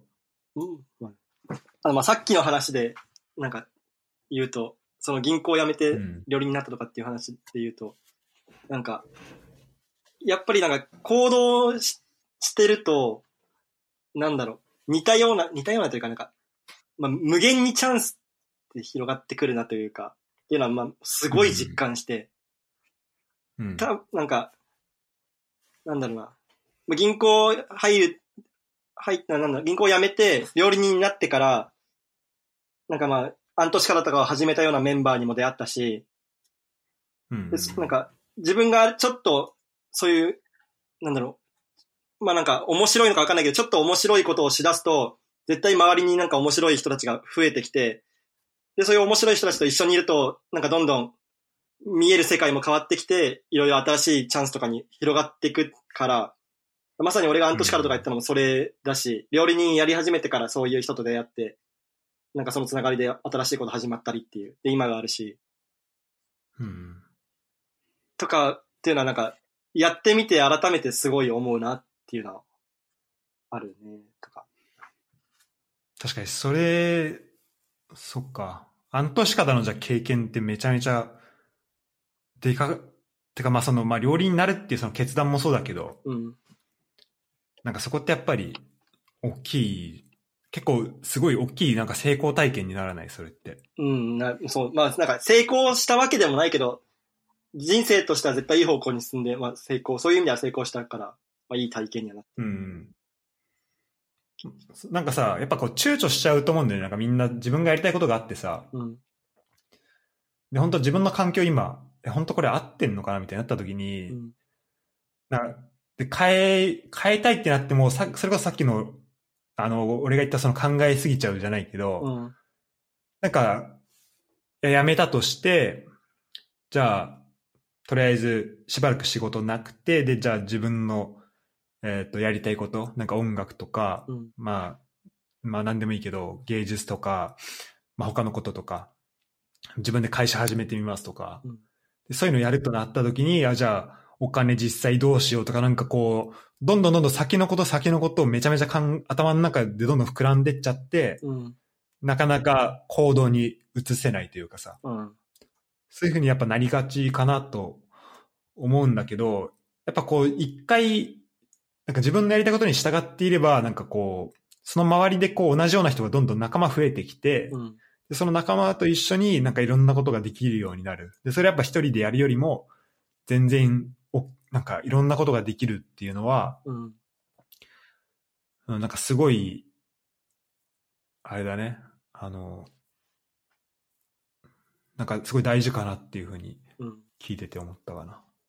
そうだからそういう、その、経験をしてるっていうのはすごい大事かなと思う。うんそういう環境に行くと、まさになんかそういうことをするのが当たり前の人たちで溢れるようになるから、そうするとなんかもう、行動するのが当たり前になってって、なんかいい循環が生まれていくのかなと思あーなるほど。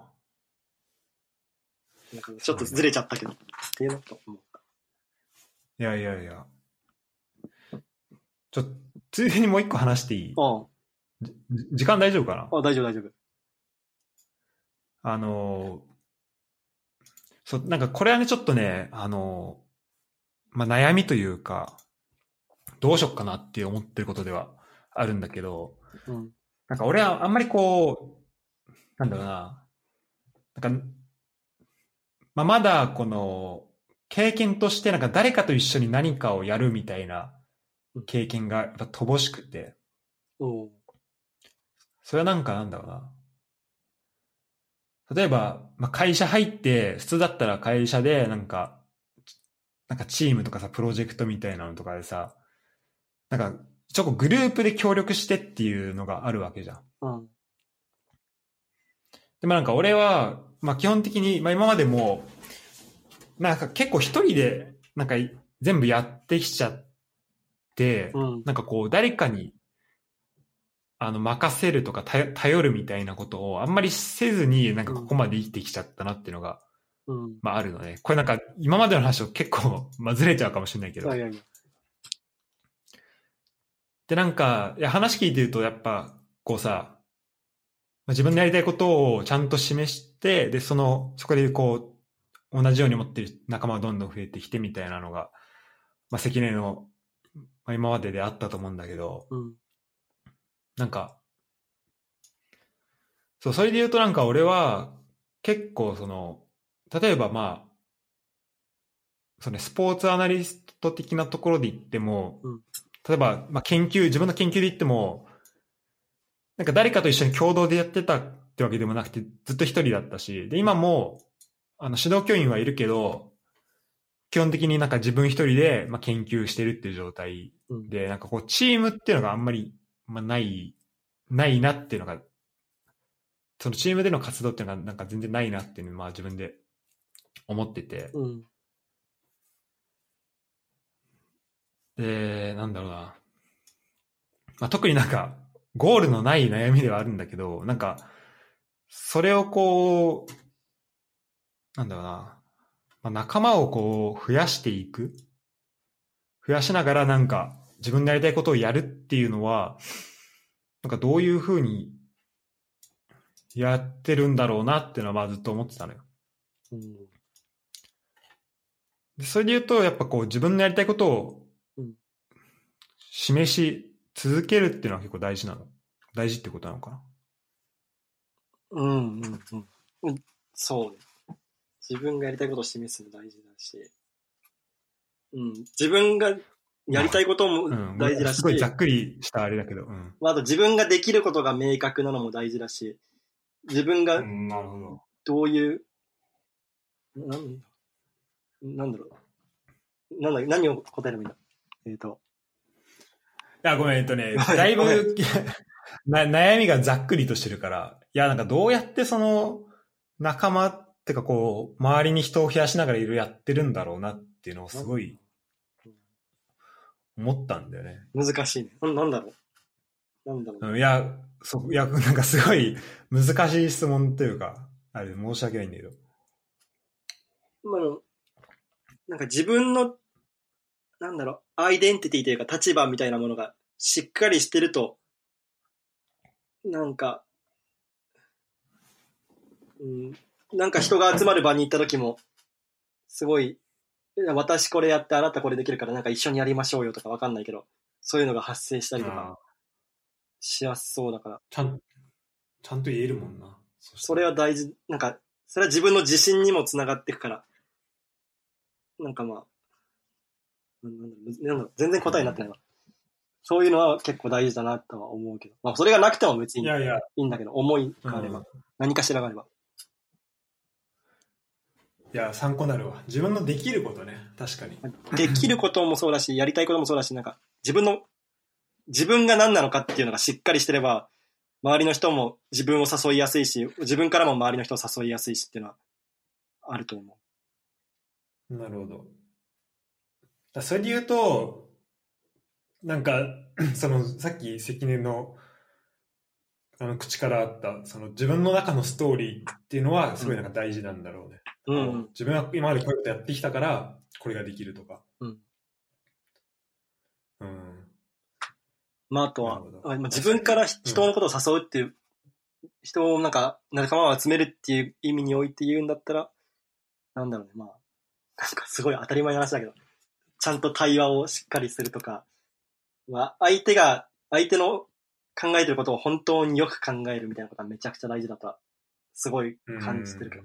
なんか相手が喋る言葉って表面上のことでしかなくて、その下になんか本音があって、で、そのさらに下になんか、さらに本音トークしようよっていう時にも出てこない本音があって、そのさらに下に深層心理があるみたいな、結構何段階も人の言葉とか人の気持ちってあると思うから、そこをどこまでちゃんとなんか理解したり想像したりしながらコミュニケーション取ったりしていくのかっていうのが。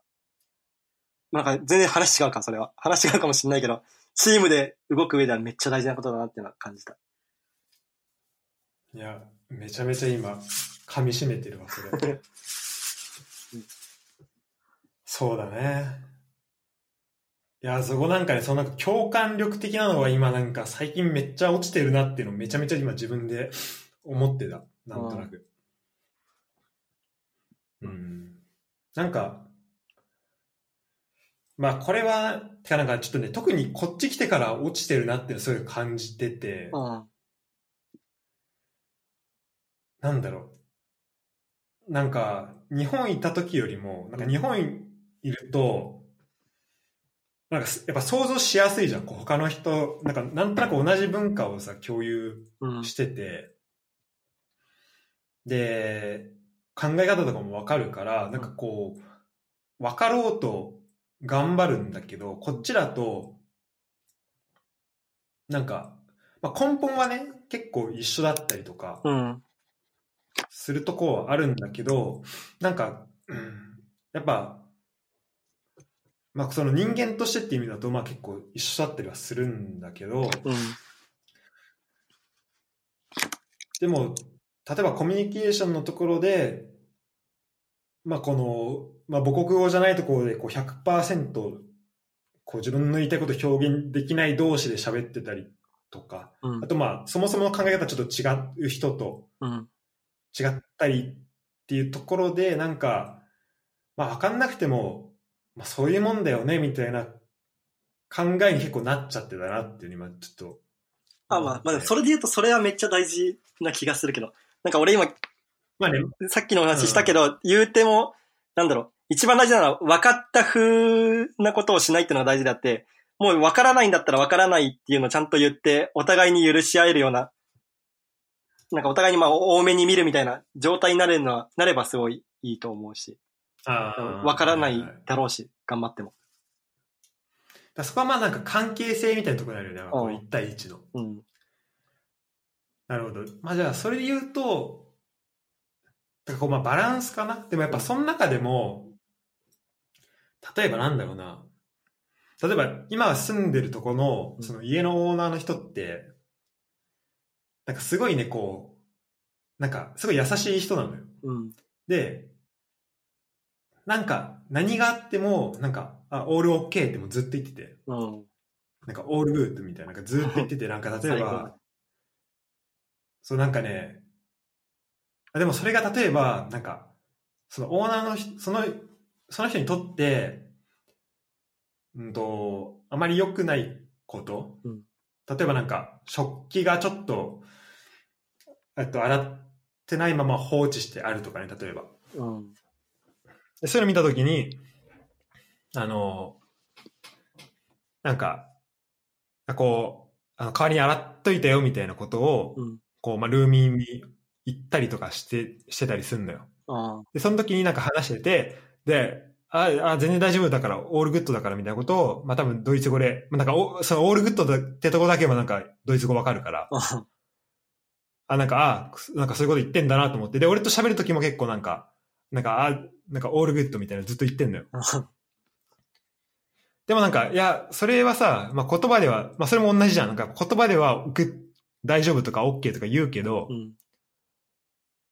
でもそのこう、こう、その考え方のところには、まあ、それなりにこう、それ言う背景というかさ、うん。相手、やっぱ一緒にルームシェア一緒にしてるから、うん。同じとこ住んでるから、なんかそこはそこで考えなきゃいけないとこもあって、でもまあ、まあ分かんないとこは分かんないよねっていうので、こう、まあ割り、なんだろうな、そこに正直にならなきゃなるっていう部分も、うん。まああって、うん、だからそこは、なんかそこのバランスっていうのは考えなきゃいけないなと思うんだけど、それで言うとやっぱこう、うん、相手のこうところを想像するっていうところの今バランスがちょっと、そうバランスで言うとちょっとなんかなかった気がするから、今のお話はすごい良かったわ。で、そのなんかハード、なんか許せるハードルを超えることに関してはお互いに最初にちゃんと話し合って、ちゃんとルールを作るとか、そういうのがあ大事なのかな。確かにな。まあ、あとな、ちゃんと決めておく。うん。話戻ると多分その仲間を、仲間を作っていくみたいな話だもんね。それなんか、それだいぶずれちゃったけど。仲間を作っあーとね、まあそうね、なんか確かにでも今話してて思ったのは、うん。まあなんか、まあやってることがゼロかというと、まあそうではなくて、まあなんかいろいろちょこちょことした活動をやろうとはしてるんだけど、うん。うん、そうね、まあ仲間を、ななんかやっぱ根本の問題としてなんか、こう自分がそもそもやりたいことを、まあ、見つけられてないというか、見つけてても、なんかそこにコミットできてないっていうのが多分一番うん大きな課題としてあるのかなっていう気がするな。うん初めては、この前の野菜のこととか例えばわかんないけど、初めてはいるけど、うんうんそんなコミットできてないっていう。あ、そうそうそうそう。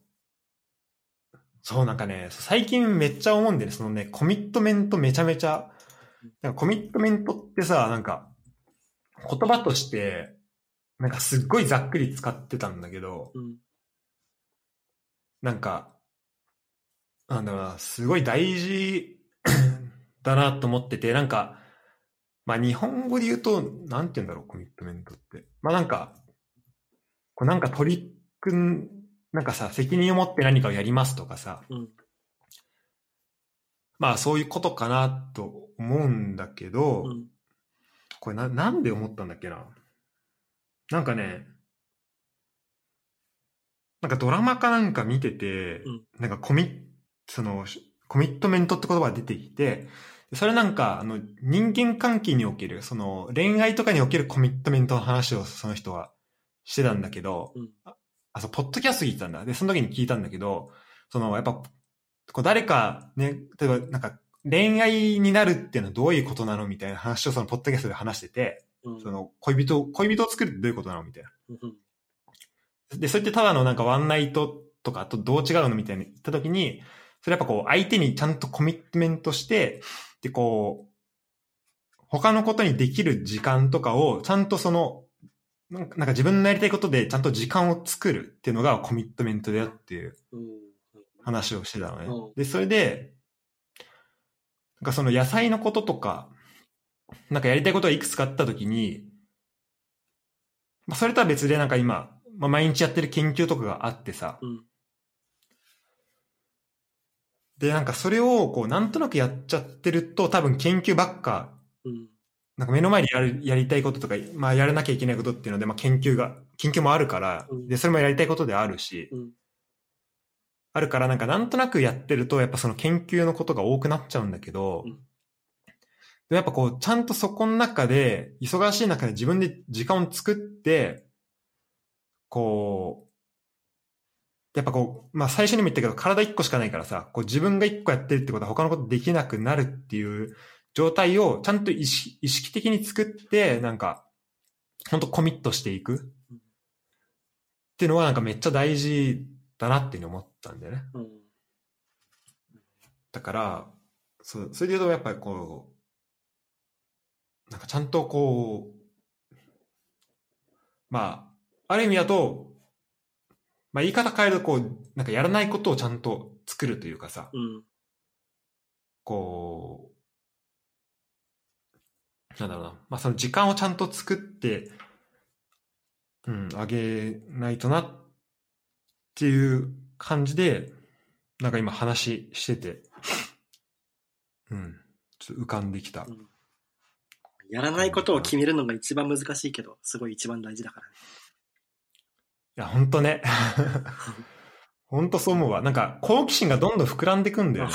ねでさ、やりたいことどんどん増えていくんだけどさ、うんそれはまあ全部やる時間って多分ないんだよう。ん多分ね。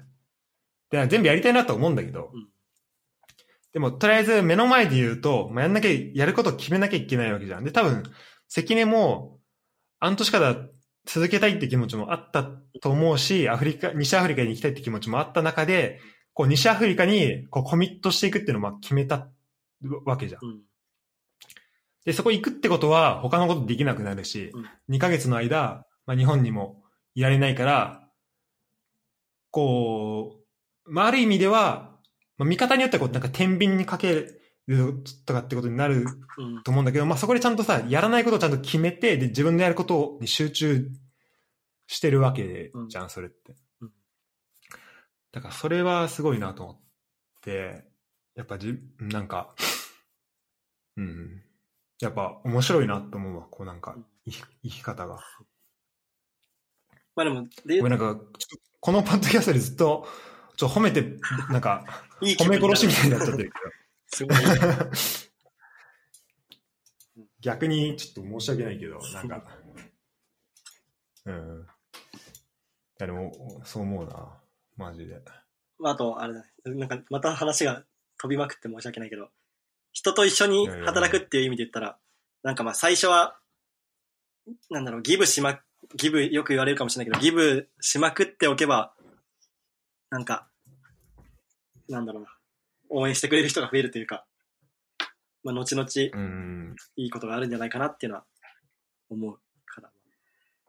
最初は別になんあか、ーあんまり見返りを求めずにいろいろギブするのはいいことなんじゃないかなとは思う。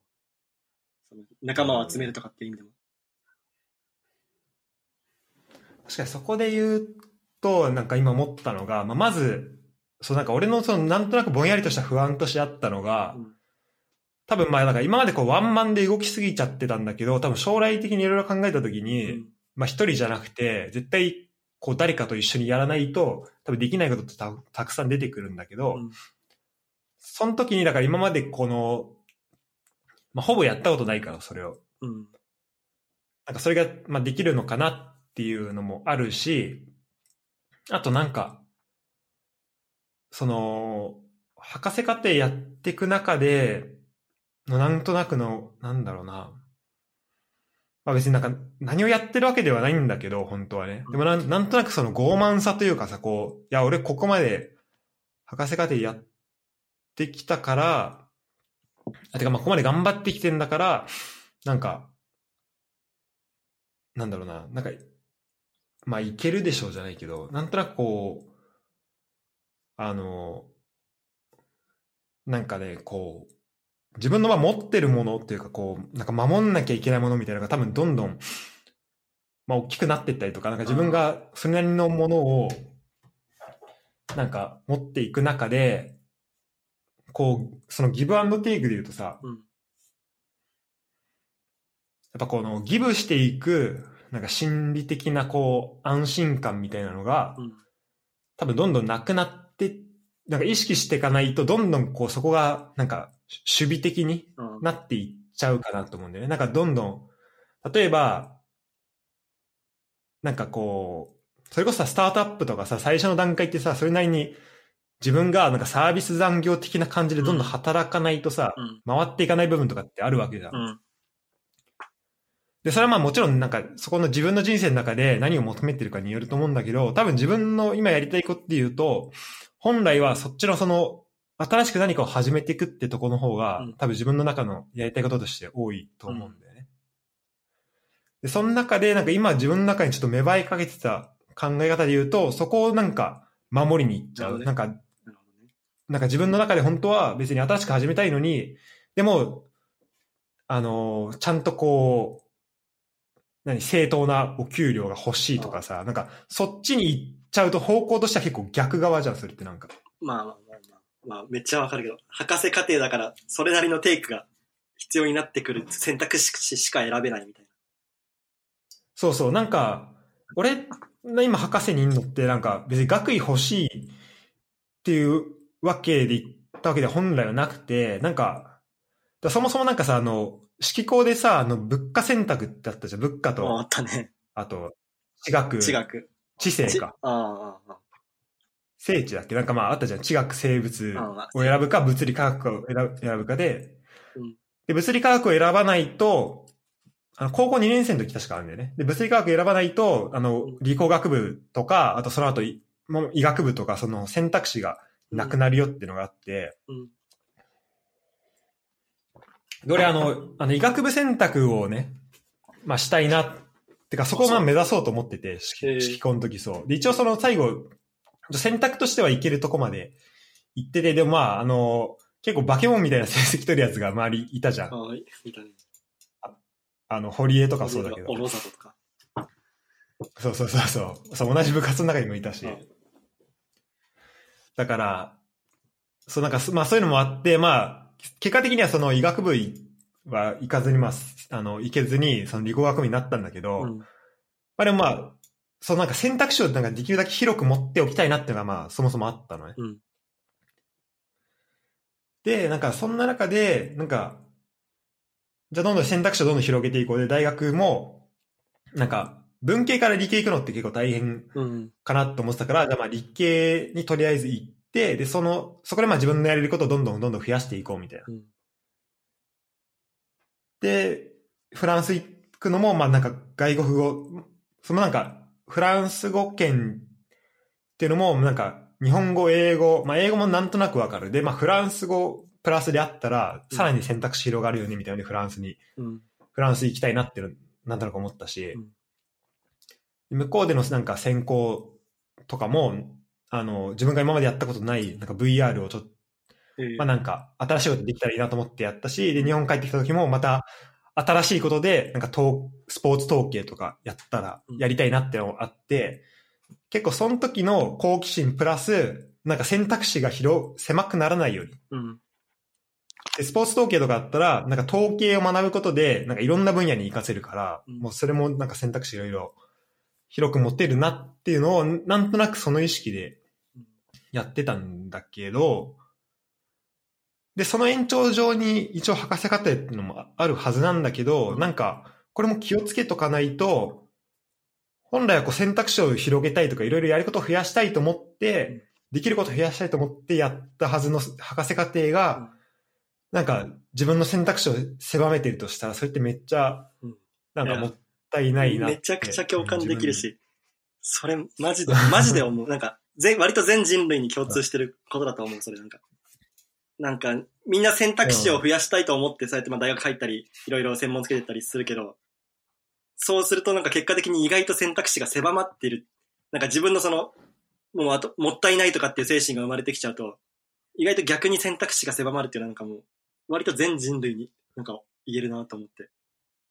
ああ、なんかめちゃくちゃ思う確かにね確かにその、大学行ったか、あ、よかった。そう、慶応大学出てるからこそ、なんか、今更全部を捨てて、最初からよよくわかんないなんか新しいことを始めるなんて、もったいないって思って選択肢から外れちゃったりで逆に。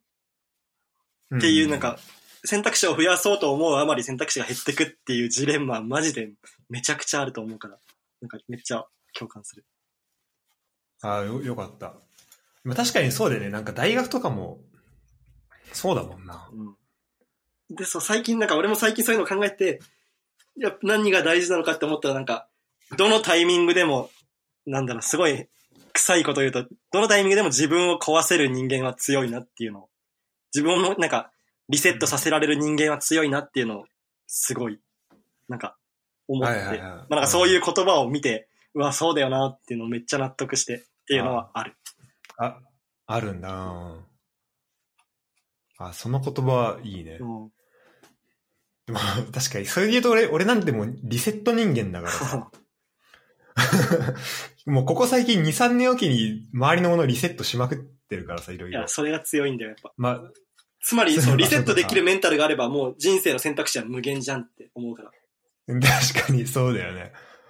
本当本当そう思う。なんか、確かにその環境離れるときって結構、なんか辛かっ、辛いとか、なんか大、あの、なんだろうな、ちょっと、まあ悲しかったりもするんだけど、うんでもなんかね、一回やっちゃうとね、なんか二回目って結構案外いけんなってのは思うし、うんあとやっぱその、まあなんだかんだリセットしたなと思ってても、なんかその時の人間関係とか、まあ、今特に SNS とかもあるし、うん。全然つなんかつながりはさ持ってたりもね。うん。する、するもんだから、なんかそ、そんななんかこう、ブツブツと切れていくもんじゃなくて、結構本当は連続的だったりするんだなっていうのを、やっぱり感じるとこはあるよね。、マジでそう思う。まあリセットしてもなんだかんだストーリーは繋がってるからね。そうそうそう。だからそういう意味で言うと、なんか今、ここで持ってる人間関係、それこそまあ今、関根とこう話してるのもそうだし、うんあとこっちで会った人とか、うんあと、それこそ3年前、4年前か、4年前に卒業したフランスの学校で会った人が今転々としてるみたいな、うん。この人間関係がなんかこっからどう繋がっていくのかなみたいなのは、ちょっと密かに楽しみではええあったりも。するし、なんか、一旦こう、フランスから日本帰った時に、周りの環境もまたガラッと変わるから、そこでちょっとリセットに、ある種のリセットになるんだけど、うん。うんでもなんかどっかで繋がってるっていうのは、うん、面白いなとは思うよね。だからまあ、そうね。いやまあ、本当まあ行動し続けるっていううんところだよな。本当の意味で、なんか選択肢が無限にあると、なんか一生人生楽しいと思うから、なんか、そのマインド大事だなって思う。あの、まあ、冒頭にも言ってくれたけど、本当、まあ、人生何があるか分かんないからさ、うん。本当なんかできるうちに、なんか1年後とか、うん。なんかどうなってるか分かんないうん。っていうのもあるし、なんか俺がその、そう、博士課程行こうって決めたのも、うん。まあその企業の大、えー企業の内定を辞退してっていうまあ経緯があるんだけど、うん。でその時俺はそのスポーツの、スポーツデータのことをやりたくて、うん。そっちに行こうと、まあどっかでやりたいなっていうのはまああって、なんか今までの研究の、えっ、と、まあ修士課程でちゃんと研究してなかったっていうのもあって、なんかそれで終わんのなんかもったいないなっていうのもあったし、なんかサッカーのこととかスポーツのこともっと知りたいなっていうのがあったんだけど、なんか、その時に、一回就職してから社会人ドクターでやるっていう道もあもあったし、うんまあ、就職して2、3年働いてから、そあと海外に行くとか。うんでさ、あとまあ海外にちょっと住み、また住みたいなってのはちょっとあったん、あったのね。あ。うん。で、そう考えた時に、まあその、2、3年日本で住んでからまた行くって選択肢もあったんだけど、で、まあやっぱ、本当こう何が起きるか分かんないしさ、うん。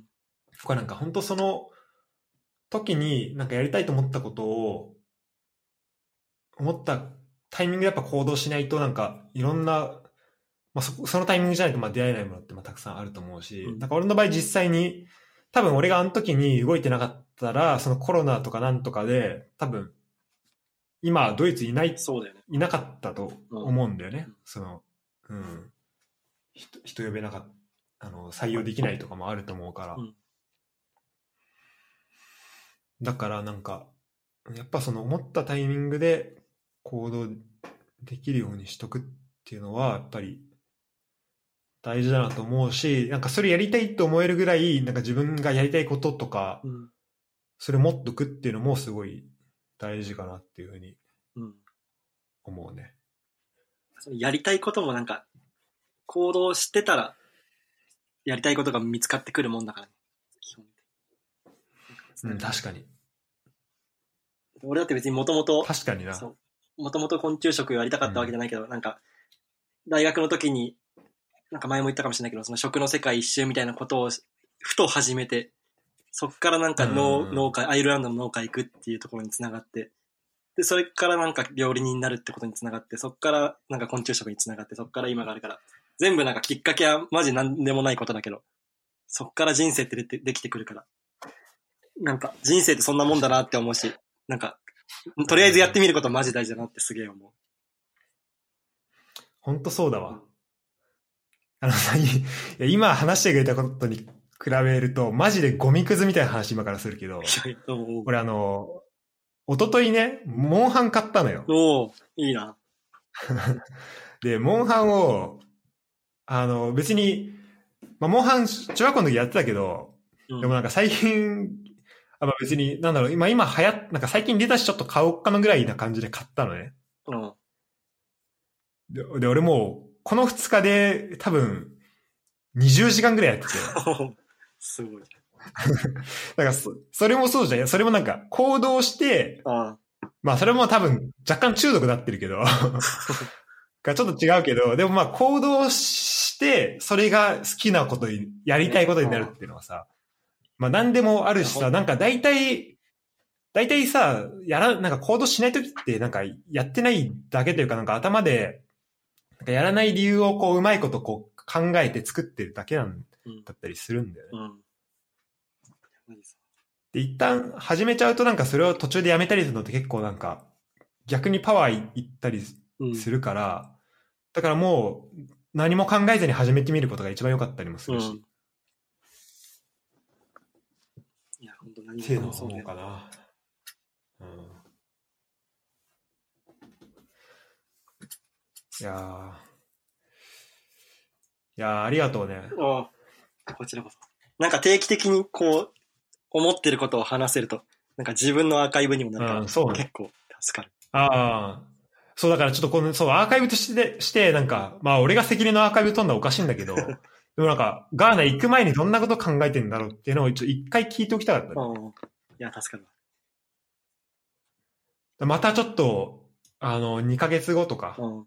70日後か、うんに帰ってきたら、ちょっとまた追って、ね、話そう。うん、ちょっと話を聞きたいなと思うんで、なんか実際やっぱ、うん。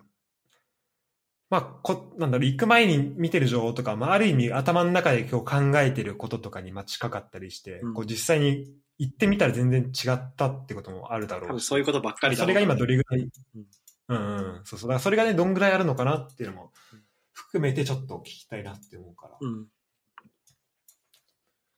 あと、まあ、ちょっと楽しみにしてねるわ。、あと、ちょっと最後に、うん最後にというか、うんうん。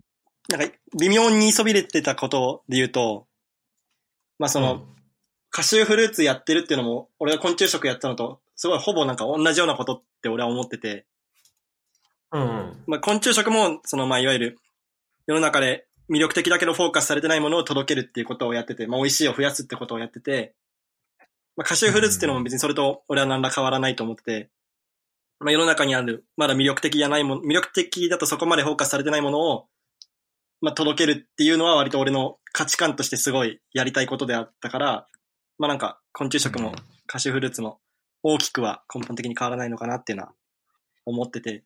で、さらにそれ、なんか自分のやりたいその社会課題を解決するっていうのが、交差するのがカシューフルーツの方で今はあったから、まあ今はそっちをやっていくっていうことになったっていう。もうなんか、なるほど。一応補足をしておきます。うんうんうん。ありがとう、ありがとう。そうね。ちょっと、え、日本だとどうやって、どこで買った？ネットで？ネットでカシューフルーツのジュース？ん？あ、ね、ネットで買った？あ、ネットで買えんだ。うん。アマゾンとかで買えんの？アマゾンじゃなかった？なんか、専門の、なんかサイト。あとね、サイトでも買えたし、あとあの、えっ、と、なんだっけ、五反田に、なんか南米食材店みたいのがあって、そこにジュースは売ってた。カシュージュース。ちょっとじゃあ、興味ある人いたら、うん。五反田の南米食材店にそう。名前なんだっけな。えっとね。あそこ、そのカシューフルーツ以外にもいろいろ面白いのいっぱい置いてるから、普通におすすめ。南米、南米市場兄弟マート。ああ、それそれそれ。それ。面白い、めちゃくちゃ。なんかシュラスコとかあるじゃん。あの、肉棒で刺すやつ。ああいうのをバーベキューとか行った時に自分たちでできるように、その棒が売ってたりとか、塊肉とかいっぱい売ってるし。えー、楽しそう。楽しいめ行っちゃ楽しい。て。アウトドア好きにはおすすめ。ほんと、マテ茶とかもある。うんこれ、通販もやって、やってるねあ、。やってる。本当。えー、え、いいね。おすすめです。いやー、ちょっと楽しかったわ。あね。よかっうん。ちょっと、またお願いします。た。うん。また話したい。帰ってきたら。2ヶ月ちょい後に。そうね。ちょっと、とりあえずは安全に、うん。安全に気をつけて、そこはまあでも、うん。うん、冒険しながら、うん。うん。楽しみにしてます。インスタとかもすべて。うん。まあ、最近ちょっと TikTok も始めたからね。昨日。あ、そうなの それもちょっと頑張ろじゃあ TikTok も、あの、探しとくわ。う。うん。うんまあ、恥ずかしいからまだ今度言うよ。そんな。OK うん。あの、準備できたら、うん楽しみにしてます。はいあの、またじゃあ帰ってきたときお願いします。はい、お願いします。なんかどう？えっ、と、いい、最後言いたいこととか、え？大丈夫かな？最後言いたいことまあ、あんま、あ大丈夫です。うん多分大丈夫。うん、なんか言い忘れたことあったらと思ったけど、大丈夫か？い大丈夫そう。まあ、またなんか言えることをいろいろ増やしてきます。や、ほんと楽しみ。うん。ね、楽しみだ。うん。じゃあ、良い旅を。うん。えー今回は、えー、関根をえーお招きしました。次回は2ヶ月後かなうん。にまた来てもらえたらなと思ってます。じゃあ、ありがとうごはいざいまし、た。ありがとうございました。楽しかったです。楽しかった。バイバイ。バイバイ。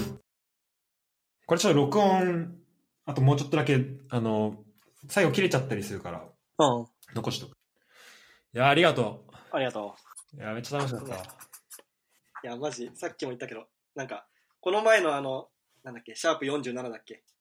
あれも、うん。たまに聞き返したりして、なんか、意外とこれいいな。なんかこういうのいいなって思って、定期的にやっていくのい。や、そう、なんか自分のしゃべ、考えてることとかをやっぱ聞き直せるのって面白いね。面白い。えあんま整理することもないから。自分で言うそうそうそう。うん。で、やっぱね、本当に、まあ、なんか、なかなか聞ける話じゃないから、やっぱみんな面白く聞いてるみたいだし。うん。そう、あとなんか、関係ないんだけど、なんか、この間マネーの虎みたいななんかドイツ版やっててさ、うん。テレビで。うんなんか、それになんか、あの、こっちの昆虫食でなんか、昆虫パスタ作ってる人が。あ、本当？